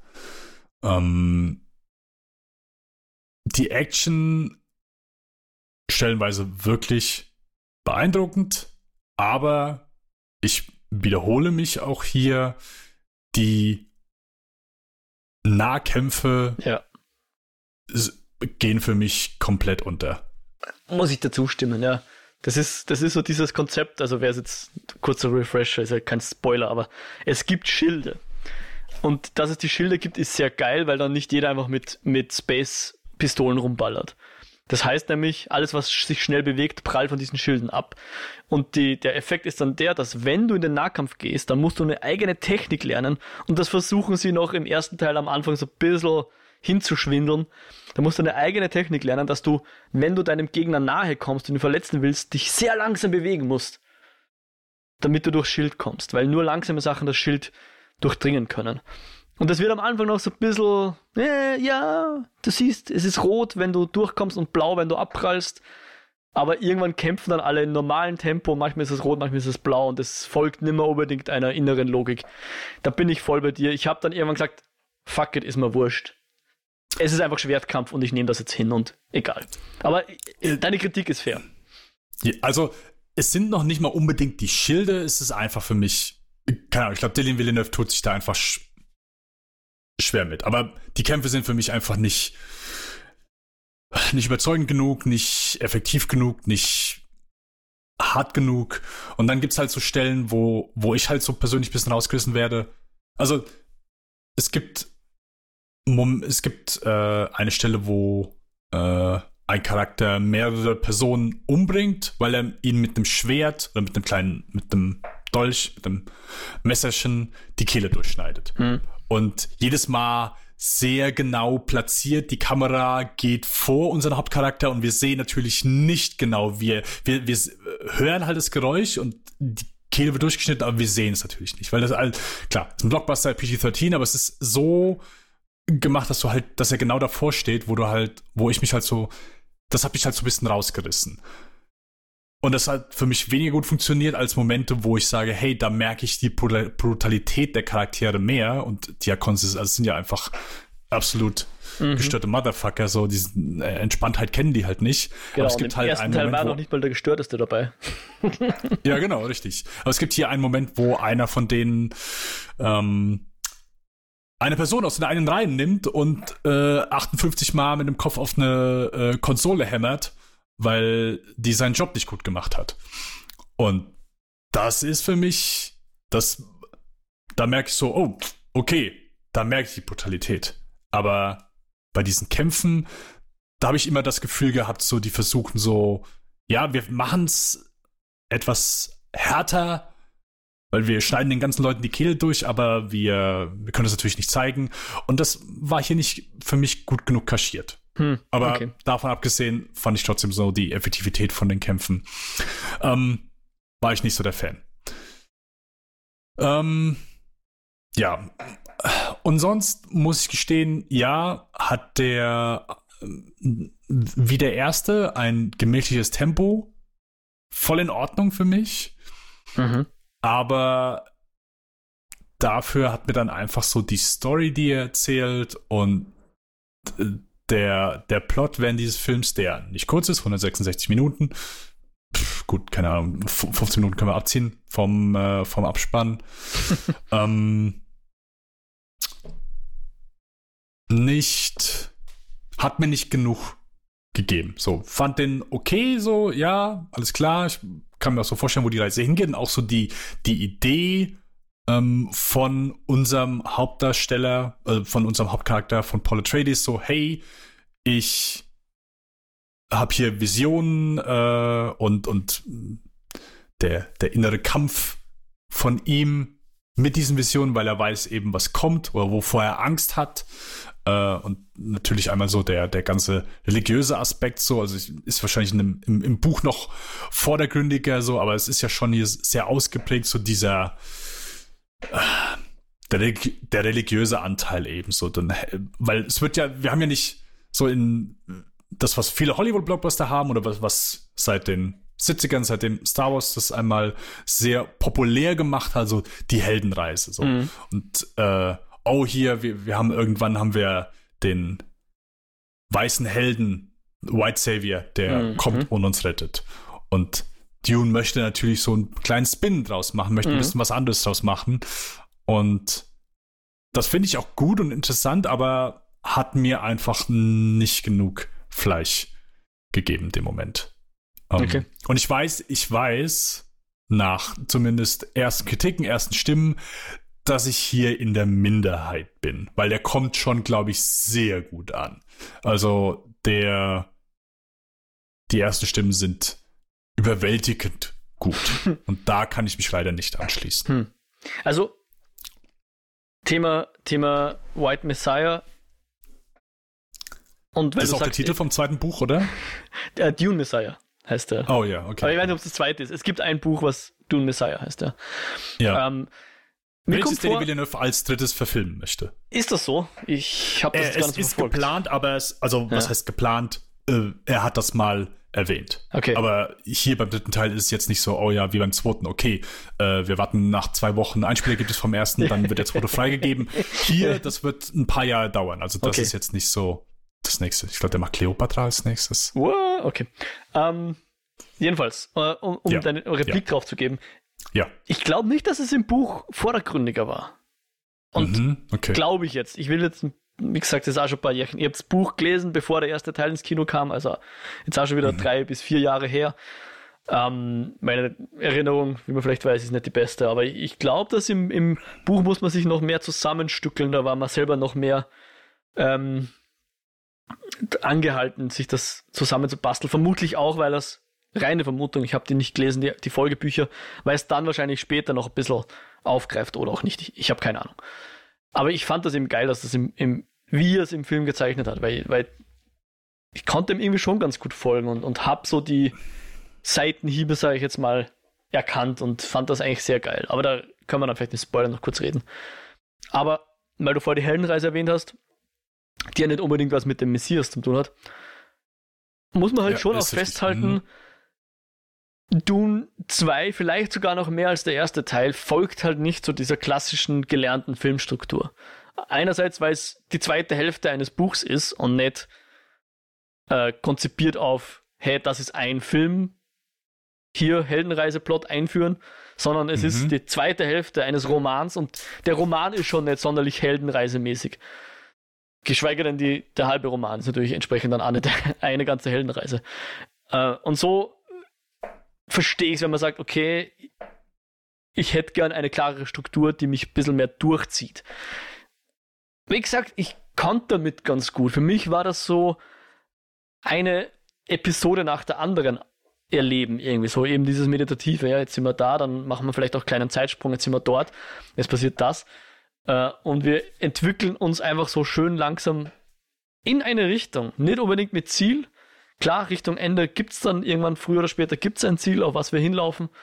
Aber bis dahin sind es irgendwie Szenen aus dem Universum, die wir dann sehen. Mhm. In einer sequenziellen Reihenfolge. Ja, äh, ist richtig. Ähm, auch, auch, wo du eben gemeint hast, hey, hier, es ist nicht der, folgt nicht unbedingt so der üblichen Struktur dieser, dieser Filme. Bin ich auch dankbar für. Also, Story, Plot, ähm, die, die Welt, ähm, die, die Darsteller, also äh, nichts davon schreit ja irgendwie nach einem klassischen Blockbuster. Und also auch bitte nicht falsch verstehen. Deswegen, ey, es ist einer der wenigen Filme, wo ich mir sehnlichst gewünscht hätte, dass er und der Vorgänger genauso mir besser gefallen. Weil da ist eine Menge Mutiges dran. So, also den, den einmal so von dem, was ich gelesen habe, wirklich recht treu umzusetzen und nicht irgendwie so die, sei es die Kernaussagen vom Buch, aber auch so die Welt, die dieser Roman eingeführt hat, also der das gemacht hat, was er ist. So, also das ist ja häufig so, dass man, hey, bei einer Adaption, ja, okay, natürlich verlierst du einfach ein paar Sachen, aber natürlich geht es häufig darum, die Kern, die Kernelemente von dem, was diese, diese Geschichte, diese Welt einzigartig gemacht hat, beizubehalten und in dem Fall auf eine große Leinwand zu transportieren. Hm. Und ich finde, das ist dem hier wirklich mehr als gelungen. Also wirklich eine Welt, einen Charakter zu präsentieren, die ja, äh, bisschen out there sind. Also die, die Hakons sind ja nicht unbedingt so die, die entspanntesten Dudes. Ähm, gerade vor allen Dingen der neue, der einmal hier eingeführt wird. Und deswegen, also ich möchte ihn gern nochmal sehen. Möchte ich sowieso. Also ab einem gewissen Level, wenn ich so einen Film sage, ja, okay, der war so Mittelmaß, aber das heißt, die Rezeption ist irgendwie besser gewesen oder ich mag eigentlich den Regisseur ganz gerne, dann gucke ich eigentlich so schon gefühlt alle Filme dann nochmal ein zweites Mal, um mir einfach dann eine bessere Meinung zu bilden. Weil dann kannst du dich besser auf die Struktur einstellen, auf den, ähm, kannst vielleicht nochmal so ein bisschen die, die emotionalen Arc ein bisschen besser tracken. Das war so auch hier was, wo ich sagen muss, der Liebesgeschichtenanteil fand ich gar nicht überzeugend. Hm. Aber der Teil, wo, ähm, wie heißt nochmal sein da als Charakter? Äh, Ch Chanai. Äh, Ch Chani. Chani. Chani. Ja, ja. Chani. Ja, genau. Ähm. Wo sie, äh, das fand ich so, das hat mir fast mit so am besten gefallen, weil ich bin ja bekanntlich nicht der größte Timothy Chalamet-Fan. ähm, aber die Momente, wo sie zweifelt, wo sie äh, Sorgen hat oder denkt, oh, hier, das hier ist nicht gut, fand ich mit am stärksten das hat mir gut gefallen. Deswegen hatte ich mir auch da gewünscht, dass mir die Liebesgeschichte so ein, keine Ahnung, bisschen überzeugender. Äh, ja. Die fühlen sich halt eher an wie so zwei Freunde mhm. und nicht unbedingt wie zwei Liebende. Ich weiß es nicht. Sollen wir vielleicht langsam in den Spoiler-Part gehen, bevor wir jetzt zu frei über die können, Geschichte... Stimmt, können wir, können wir natürlich gerne, gerne einmal tun. Dann machen wir das. Also jetzt hat gewarnt, wir reden jetzt über alle Plot-Details von Doom Part 2 und vermutlich auch über Part 1, falls nötig. Mhm. Ähm, was ich nämlich fragen wollte, hast du die Trailer geschaut zu Dune Part 2? Jetzt nicht, ich hab's nicht aktiv. Weil, ja, halt, wo ich paar Filme im Kino gesehen habe, lief auch aber dann ja. mal der Trailer davon. Ich, ja, ja. Ich, ich bin da tatsächlich so, also ich halte mir jetzt nicht die Ohren und Augen zu, aber ich schaue dann halt nicht hin und lese halt am Handy irgendwas oder so, wenn ein Trailer kommt. Aber was ich so mitbekommen habe, weil diesmal war es wirklich, war der Trailer überall. Also auch im Fernsehen. Äh, wenn ich, keine Ahnung, Snooker geschaut habe auf Eurosport, war auf einmal dann Dune-Trailer und weiß nicht, kam jetzt sehr viel vor. Und das, was ich so gehört habe, hat sich fast so angehört, als würden sie uns da eine romantische Komödie verkaufen wollen. Ernsthaft? Ja, okay. aber das war vielleicht ein sehr spezieller Trailer, der nur mich erreicht hat oder ich, ich habe es nur, wie gesagt, nicht super Aufmerksamkeit nicht super aufmerksam hingehört, aber halt. Also jetzt ein kurzer Teaser, also vielleicht diese, ein Teaser, so ja. diese TV-Spots, ja. die so manchmal genau, die meine ich. Von, nicht der okay, Cinematic-Trailer. Okay. Ah. Ja, ich wollte gerade sagen, okay. Ja. Den habe ich tatsächlich vermieden, also da habe ich auch nicht hingeschaut, weil die schönen Bilder, die will ich im Film sehen, ja. Godzilla hat mich einfach. Seither weiß ich, schau nicht den Trailer, wenn du den Film eh schauen wirst, weil das hat mich so genervt, dass der schönste Shot einfach schon im Trailer war. Und dann war nichts mehr im Film, was diesen Shot noch überbieten hat können. Gut, bei Godzilla ein bisschen anderes Kaliber als der Denis Villeneuve. Schon klar. Auch, auch wenn wir äh, im Spoiler-Part sind, äh, dazu einfach ganz kurz off-topic. Ähm, der Furiosa-Trailer kam vorher bei uns. Mhm, bei Und ich habe ihn jetzt ja. schon, äh, ich habe ihn jetzt schon im, im Kino schon ein, zwei Mal, äh, im Kino habe ich noch gar nicht gesehen, richtig, genau. Ähm, aber so habe ich den jetzt schon ein, zwei Mal gesehen auf YouTube. Mhm. Und jedes Mal denke ich so, ja, okay, hey, hier, George Miller, ich denke, wird gut. Aber die Wucht, die der im Kino hatte mit der Musik, also, der hat ordentlich bei mir gezündet. Also, was einfach so eine Furiosa-Trailer? große Leinwand, ja, auf jeden Fall. Ja, aber ich bin mir nicht Ja. ganz sicher, ob er hier mehr CG verwendet und ob ihm das gut tut. Mir kommt vor, er sieht mehr nach CG aus und ich weiß noch nicht, ob da einfach noch die Postpro nicht ganz fertig ist oder mal schauen. Ja, eher im ersten war auch genug CGI. War drin, aber man hat es nicht gesehen. Vielleicht sind jetzt einfach die, die, die Laserprojektoren besser geworden und deswegen sehe ich es. Naja, ich, ich werde mein, mein Urteil definitiv erst im, im Kino dann fällen, weil den Film werden wir, glaube ich, beide ziemlich sicher sehen, oder? Äh, ich denke ja. Bei mir war der, glaub glaube ich, auf Platz 3 oder so. Aber ja, äh, wir sind einmal bei Dune. Apropos Anya Genau. Taylor-Joy. Die war literally Oh. drei Sekunden im Film, oder? Ja, ja, ja, ja, ja. Ich habe auch gedacht, oh, die, äh, äh, in dem Moment, wo ich sie gesehen habe, dachte ich, ah ja, stimmt, ich habe ein paar äh, hier, äh, hier, wie heißt äh, rote Teppichbilder gesehen und sie war dann, ah, okay, ist die einfach nur Soda oder ist die im Film? Ah, nee, sie ist im Film, aber Ja. hier, für, und sie ist die Schwester von Paul Atreides? Äh, die, ich, ich glaube, das sollte die ungeborene Schwester sein, ja. Die mit ihm ja, okay. in Kontakt tritt sozusagen. Oder er hat eine Vision von ihr, irgend sowas, ja. Okay. Genau. Also, das ist die, die bei Rebecca Ferguson im Yes. Bauch ist. W- Würde ich so meinen, ja. Und war, glaube ich, Okay. auch das, was ich so gelesen hätte. Okay. Genau. Und, und wenn wir jetzt kurz über diese Religion und somit auch über die Schwester reden wollen, ich, ich fand halt das sehr geil und deswegen bin ich jetzt auch so ein bisschen auf die Serie gespannt, weil ich glaube, da geht's dann auch um die Bene Gesserit oder wie sie heißen. Ja. dass das ja so eiskalt einfach äh, ein Takedown von so Messias-Religionen, also nicht allen, aber halt von bestimmten Messias-Religionen ist, wo sie Mhm. sagen, ja, sie, sie streuen so diese Gerüchte, sie konstruieren eigentlich ähm, in irgendeiner Form diese, diese, diese Prophezeiungen, um sie dann später, nachdem sie wissen, was passieren muss, selbst zu erfüllen, um dann so dazustehen, als wären sie quasi irgendwas Größeres, als sie eigentlich sind. Fand ich, fand ich super interessant.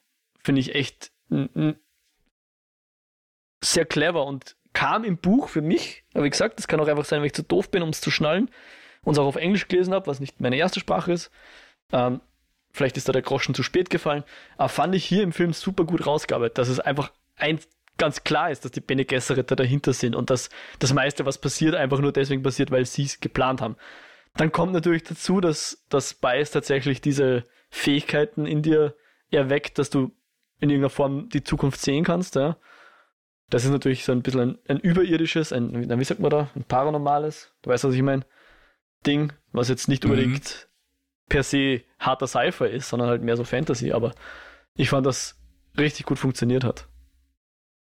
Und, und, und dann eben auch, was sagt das jetzt über den sogenannten Messias aus, der ja keiner ist, sondern der einfach ein eingesetzt ist, ja, der in Wirklichkeit ein, ein Scharlatan ist, wenn man so will, ja. Zum guten Teil zumindest. Ja, also ich glaube, ich, ich war nicht so 100% on board, weil ich ehrlich gesagt ein bisschen ver nicht verwirrt war, aber wir gehen halt aus dem ersten Teil raus und kommen hier in den äh, zweiten Teil. Direkt, wir fangen auch direkt mit, mit Ja. Und seiner Mutter an. Und seine Mutter habe ich aber halt als eine sehr gute Person gesehen. Mhm. Und ich fand einfach so, der Sprung von, oh ja, ich bin die, deine Mutter, ich passe auf dich auf, wir müssen überleben, zu, oh nee, die ist auf einmal die Anführerin äh, und äh, versucht diese, also dieser Sprung zu dieser Sekte. Und das kam jetzt, also muss ich dumm, dumm nachfragen, das kam nur, weil sie diesen, diesen hier diesen Gummibärensaft getrunken hat. Naja, also Oder ich einerseits was würde ich sagen, sie wurde schon im ersten Teil, da wurde schon andeutungsweise klar gemacht, dass sie mehr ist als nur die Konkubine vom, vom Lido. Vom, vom Ja, Vater, ja. Natürlich, also Und die sind sie ja auch da in diesem Dunklere Flug. Seite hat, sage ich jetzt. Ihre Bene Gesserit Seite, ja. Ja, aber da war für mich klar, dass das rauskommt oder dass sie das nutzt als Selbstverteidigung. Ja. Eh, und wie sie dann bei den Fremden sind, sagt es ja dann auch. Sie hat jetzt die Möglichkeit, entweder sie sagt nein, dann werden sie verstoßen, oder sie trinkt den Gummibärensaft, dann hat sie zumindest die Chance, dass sie das vielleicht überlebt. Also es ist jetzt nicht so, dass sie sagt, oh ja, geil, endlich kann ich äh, Mutter Oberin werden, sondern Hm, okay. es ist mehr so das geringere Übel. Und klar, irgendwie wurde sie auch ihr Leben lang dahin erzogen, dass sie ja für die Bene Gesserit tut, was nötig ist. Ja. Okay. Ja, das, da, da habe ich mich so ein bisschen.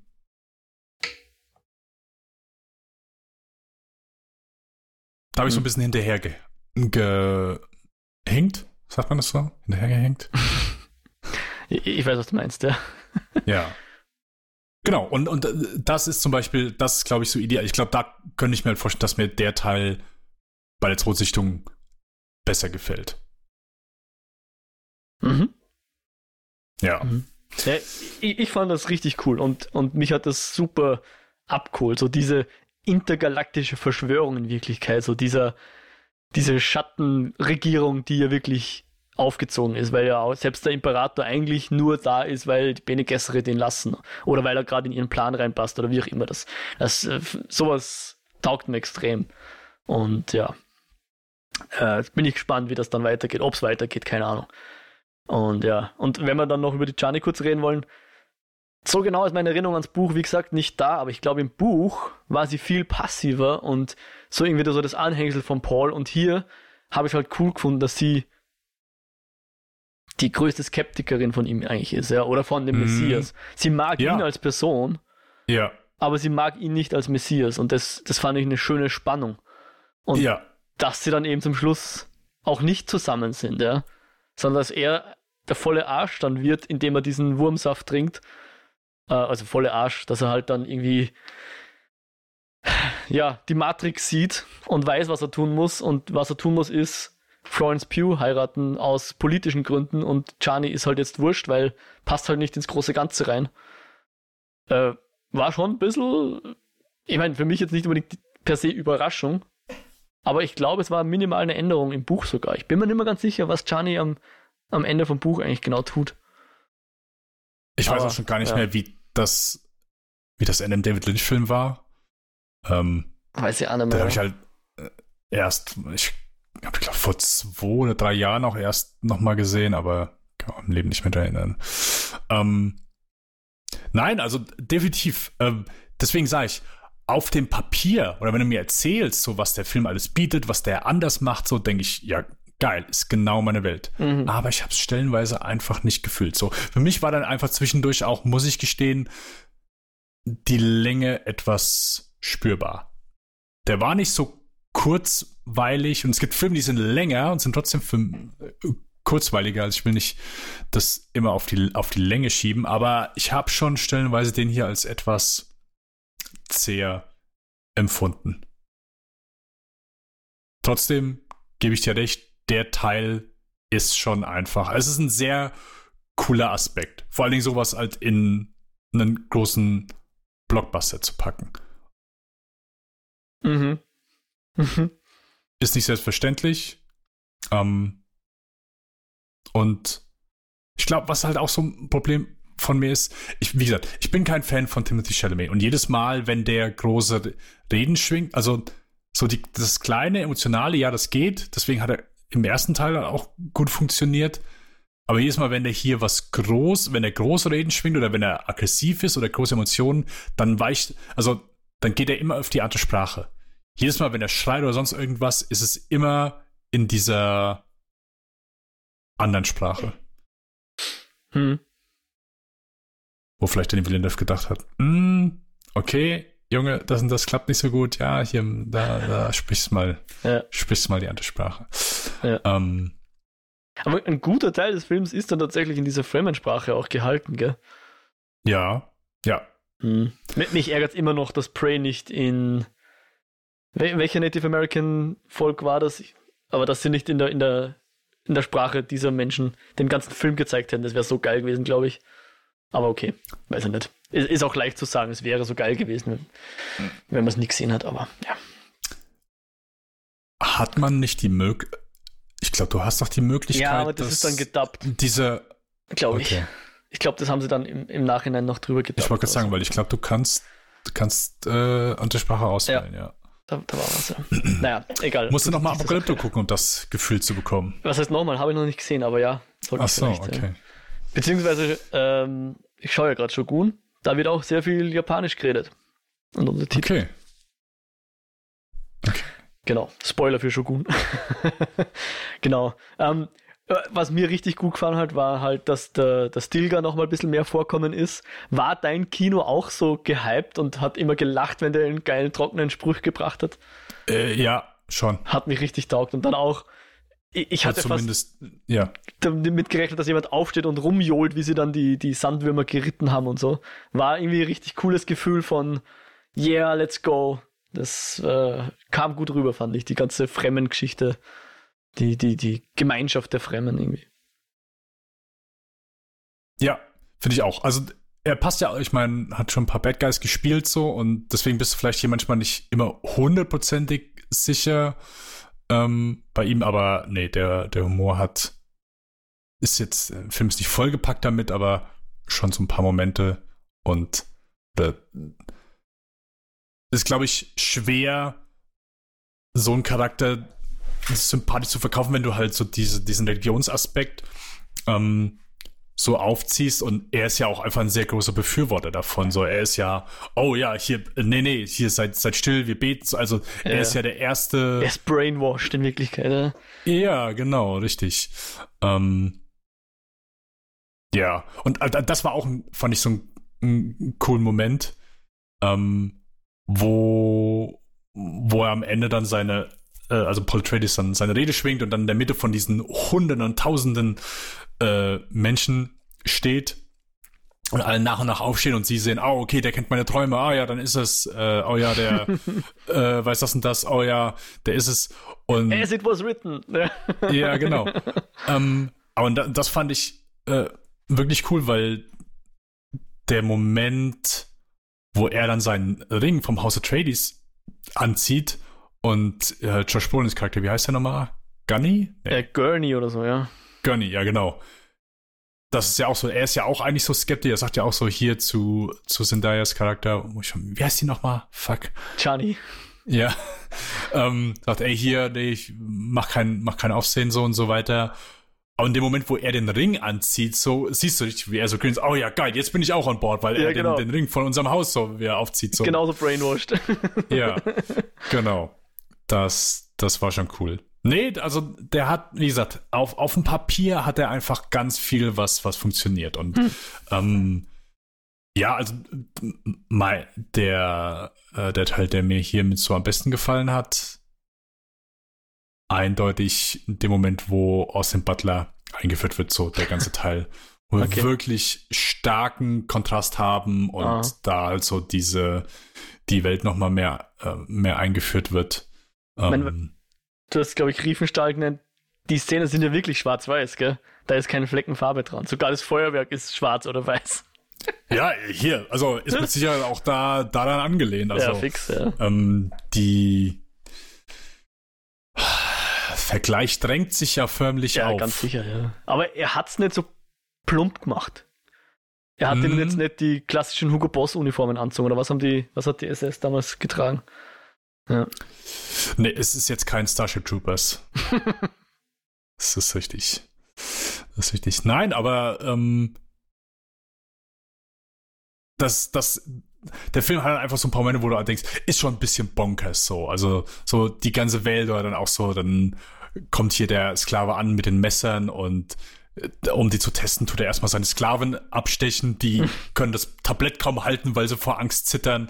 Ähm, so, da, da, die Momente, da funktioniert für mich so die, Und noch nicht mal da, wo er sie, also noch nicht mal da, wo er die getötet hat, sondern da, wo du einfach diese Einstellung, wo die einfach das Tablett hält oder einfach neben und halt vor Angst zittert. Hm.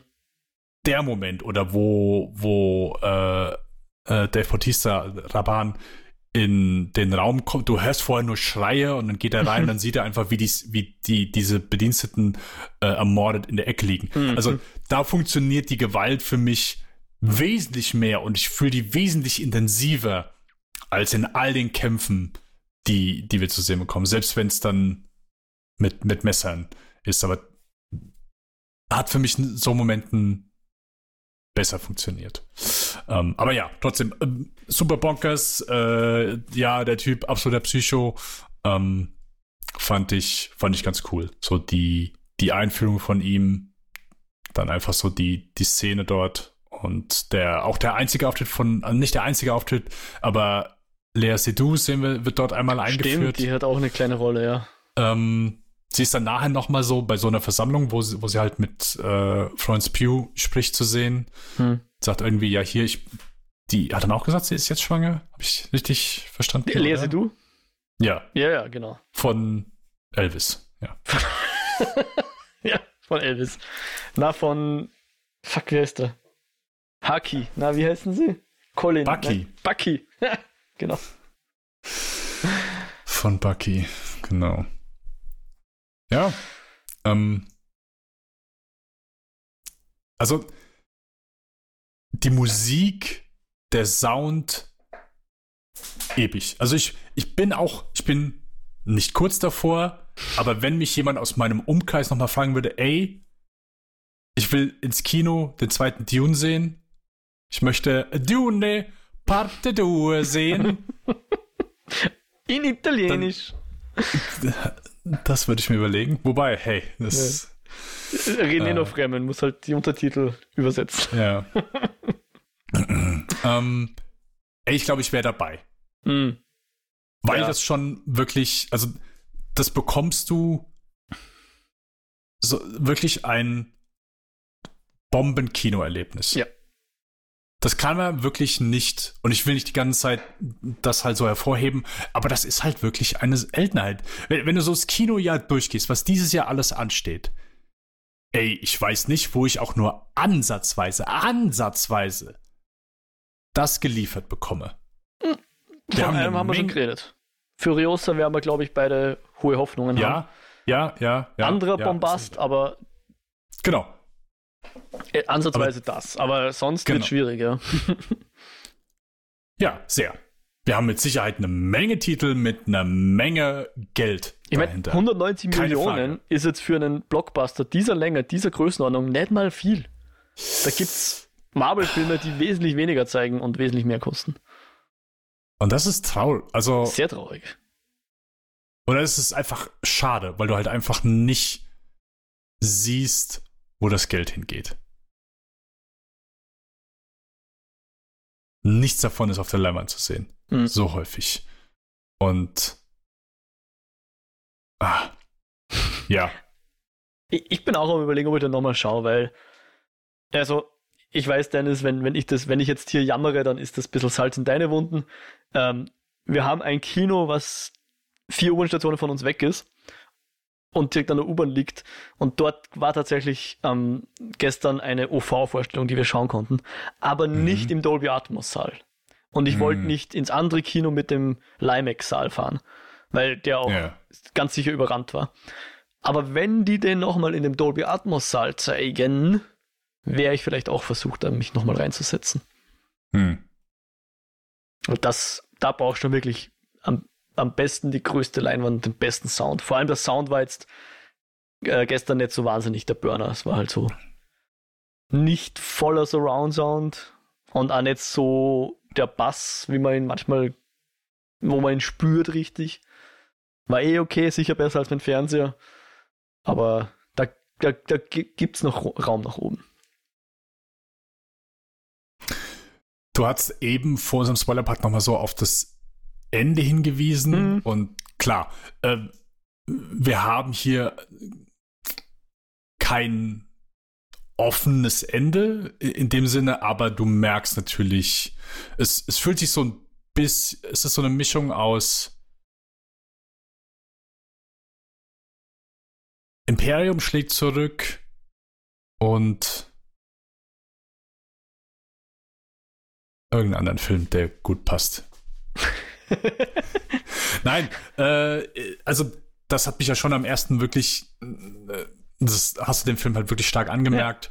Ja. Und hier, klar, der erzählt äh, ein, ein Buch fertig, also die Geschichte ist ja in dem Moment äh, für sich abgeschlossen. Und das finde ich, der gibt hier schon eher ein, ein Gefühl von, also der finde ich trifft hier am Ende einen sehr guten Ton von, hey, die Geschichte ist nicht wirklich abgeschlossen so, es äh, kann noch weitergehen, gibt's, also klar, offensichtlich so, die diverse Spannungen, die wir hier haben und äh, das, das macht der Film schon sehr gut, dass er da trotzdem nicht sagt so, okay, gut, ja, und wie geht's jetzt weiter, sondern nee, ähm, es ist schon eine gewisse Finalität am Ende zu spüren. Oh, das, und das finde ich halt auch ja. wichtig. Und das, also, das ist halt so auch so eine Sache, die mich, das ist etwas, was ich von einem Film erwarte.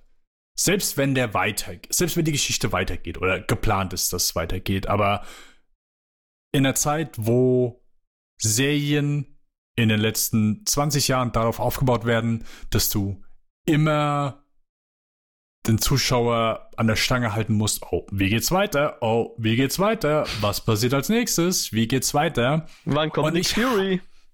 Ja, genau. Mhm. Und ich und ich hasse das, wenn, wenn das in Filmen überspringt. Wenn plötzlich so, wo, wo, wo alle ich will nicht jetzt nicht auf, auf äh, Marvel-Filme rumhacken, aber es ist natürlich so immer dort gewesen, oh ja, okay, aber wir haben immer noch am Ende gibt es Szenen, wie geht's weiter? Jetzt als nächstes gibt's einmal äh, das hier, das hier ist gar nicht jetzt, also diese Finalität, dieses serielle, was die eben in diese Filme reingebracht haben. Also nichts stört mich mehr. Und ich möchte, ich möchte, das möchte ich einfach nicht in Filmen sehen. Bei einem Film, ich möchte eine gewisse abgeschlossen, also dieses diese Finalität, die brauche hm. ich einfach in Film.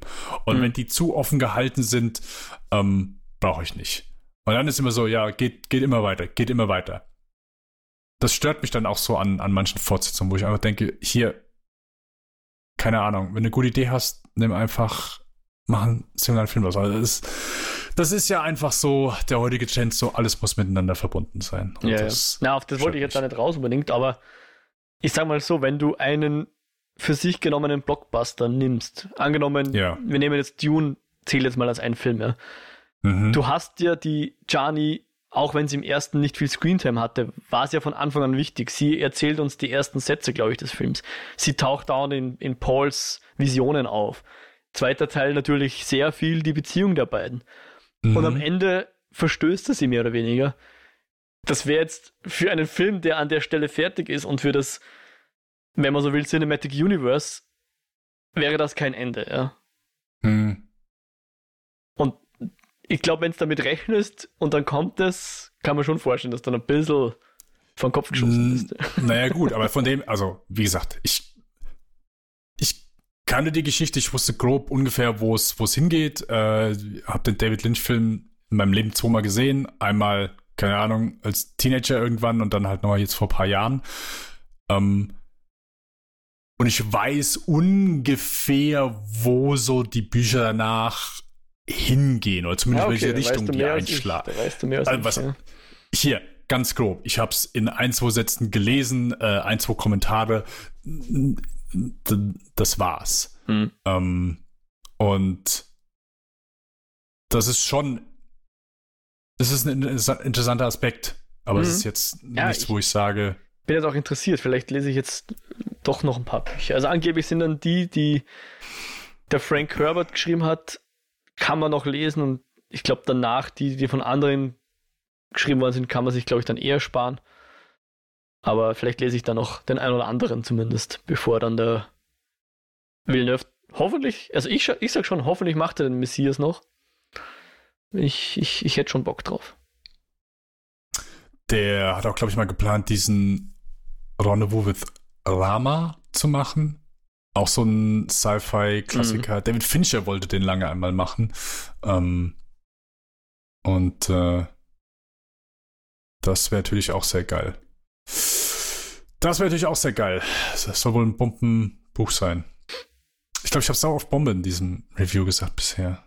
Es tut mir leid, falls sich, das, falls sich jemand getriggert fühlt.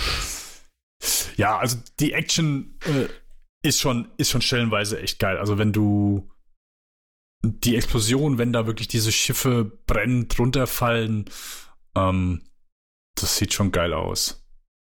Mhm. Ja. Das sieht schon geil aus.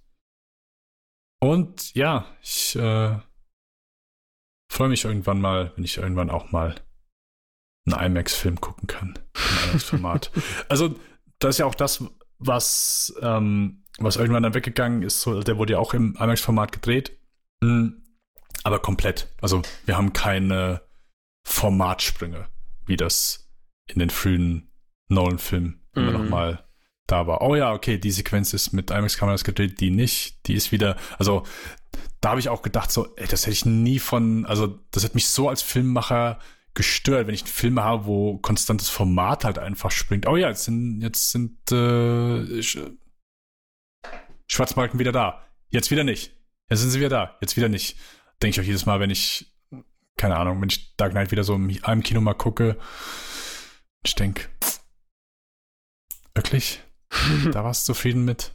Aber ja, ähm, da war dann mhm. einfach die Lust so, hey, okay, dafür, dass ich diverse Szenen mit IMAX-Kameras drehen kann, zu hoch. Ja. Äh, an der Stelle würde ich auch noch einen kurzen Shoutout raushauen an den, den Kameramann, den Greg Fraser. Der hat in letzter Zeit, finde ich, sehr gute Arbeit gemacht. Weil der hat nämlich, der Batman hat auch gedreht. Hm, oh ja, der sah Und gut aus. Der Creator, den ich ja zum, vor allem visuell sehr, auch sehr ansprechend fand. Ja, aber. Ja. Ja. Ja, hey, absolut. Also, wenn man diesem Film etwas nicht vorwerfen kann, was heißt vorwerfen kann, aber ja, die, die Optik, Kameraarbeit, Effekte stehen hier außer Frage. Yep. Also Maßstab in der heutigen Zeit. Maßstab. Okay. Dann schließen wir einmal an der Stelle unser Review von Dune Part 2. Und der Mauer darf uns einmal erzählen, worüber er oder sie in der letzten Eskapoden-Folge gesprochen haben. Wir haben über Galaxy Quest gesprochen, aber demnächst mhm. kommt dann hoffentlich die Folge zu Uncharted. Der Videospielverfilmung. Das oh ist unser Gott. nächster Film. mhm. Habe ich noch nicht gesehen. Okay. Äh, die, die Spiele sollen ja ganz gut sein. Aber es geht um, die Film, äh, um den Film. Also ihr, ihr, besprecht den Film, aber du hast den Film noch nicht gesehen und keins der Spiele gespielt. Richtig, der Jo hat aber die Spiele gespielt und den Film werde ich natürlich okay. vorher noch schauen, bevor wir drüber reden. Okay, okay. äh, ich bin großer Fan von den Spielen. Also die sind, ich fand die sehr geil. Film war ein Haufen Dreck. Ah, den hast du sogar gesehen. Oh. Ja, ja. Das ist richtig. Leider. Also wirklich äh, absoluter Schundfilm. Aber kein Wunder bei dem Regisseur. Kein Wunder. Ähm, ich habe ebenfalls einen zweiten Podcast Spielfilmen mit dem Patrick Lohmeier, wo wir aktuell immer noch und ich muss wirklich sagen, ich bin echt überrascht. Also wir sind immer noch bei Steven Spielberg. Mittlerweile mhm. ist die neunte Episode einmal draußen. Mhm. Also Indiana Jones 4, Tim und Struppi und äh, Gefährten, aka Warhorse. Mhm. Einmal Anfang des Monats rausgekommen. Und ich, ich habe so gedacht, so, hey, weil wir haben halt so, wir haben uns lange gesträubt vor langen Filmografien. Gerade eine, die so lang ist wie die vom Spielberg. Und dass uns irgendwann halt langweilig wird. Aber ey, selbst jetzt wird's einfach nicht. Das ist halt echt schon beeindruckend. Also, wer da einmal reinhören möchte, sehr, sehr gerne. Wir besprechen komplette Filmografien und sind aktuell immer noch bei Steven Spielberg. ansonsten, wie immer, ihr wisst, wie das läuft, lichtspielkassekinofilm.com und ansonsten unter die Blogposts was raushauen oder sonst, wo ihr uns im Internet findet. Ich sage Tschüss, ciao und bis zum nächsten Mal.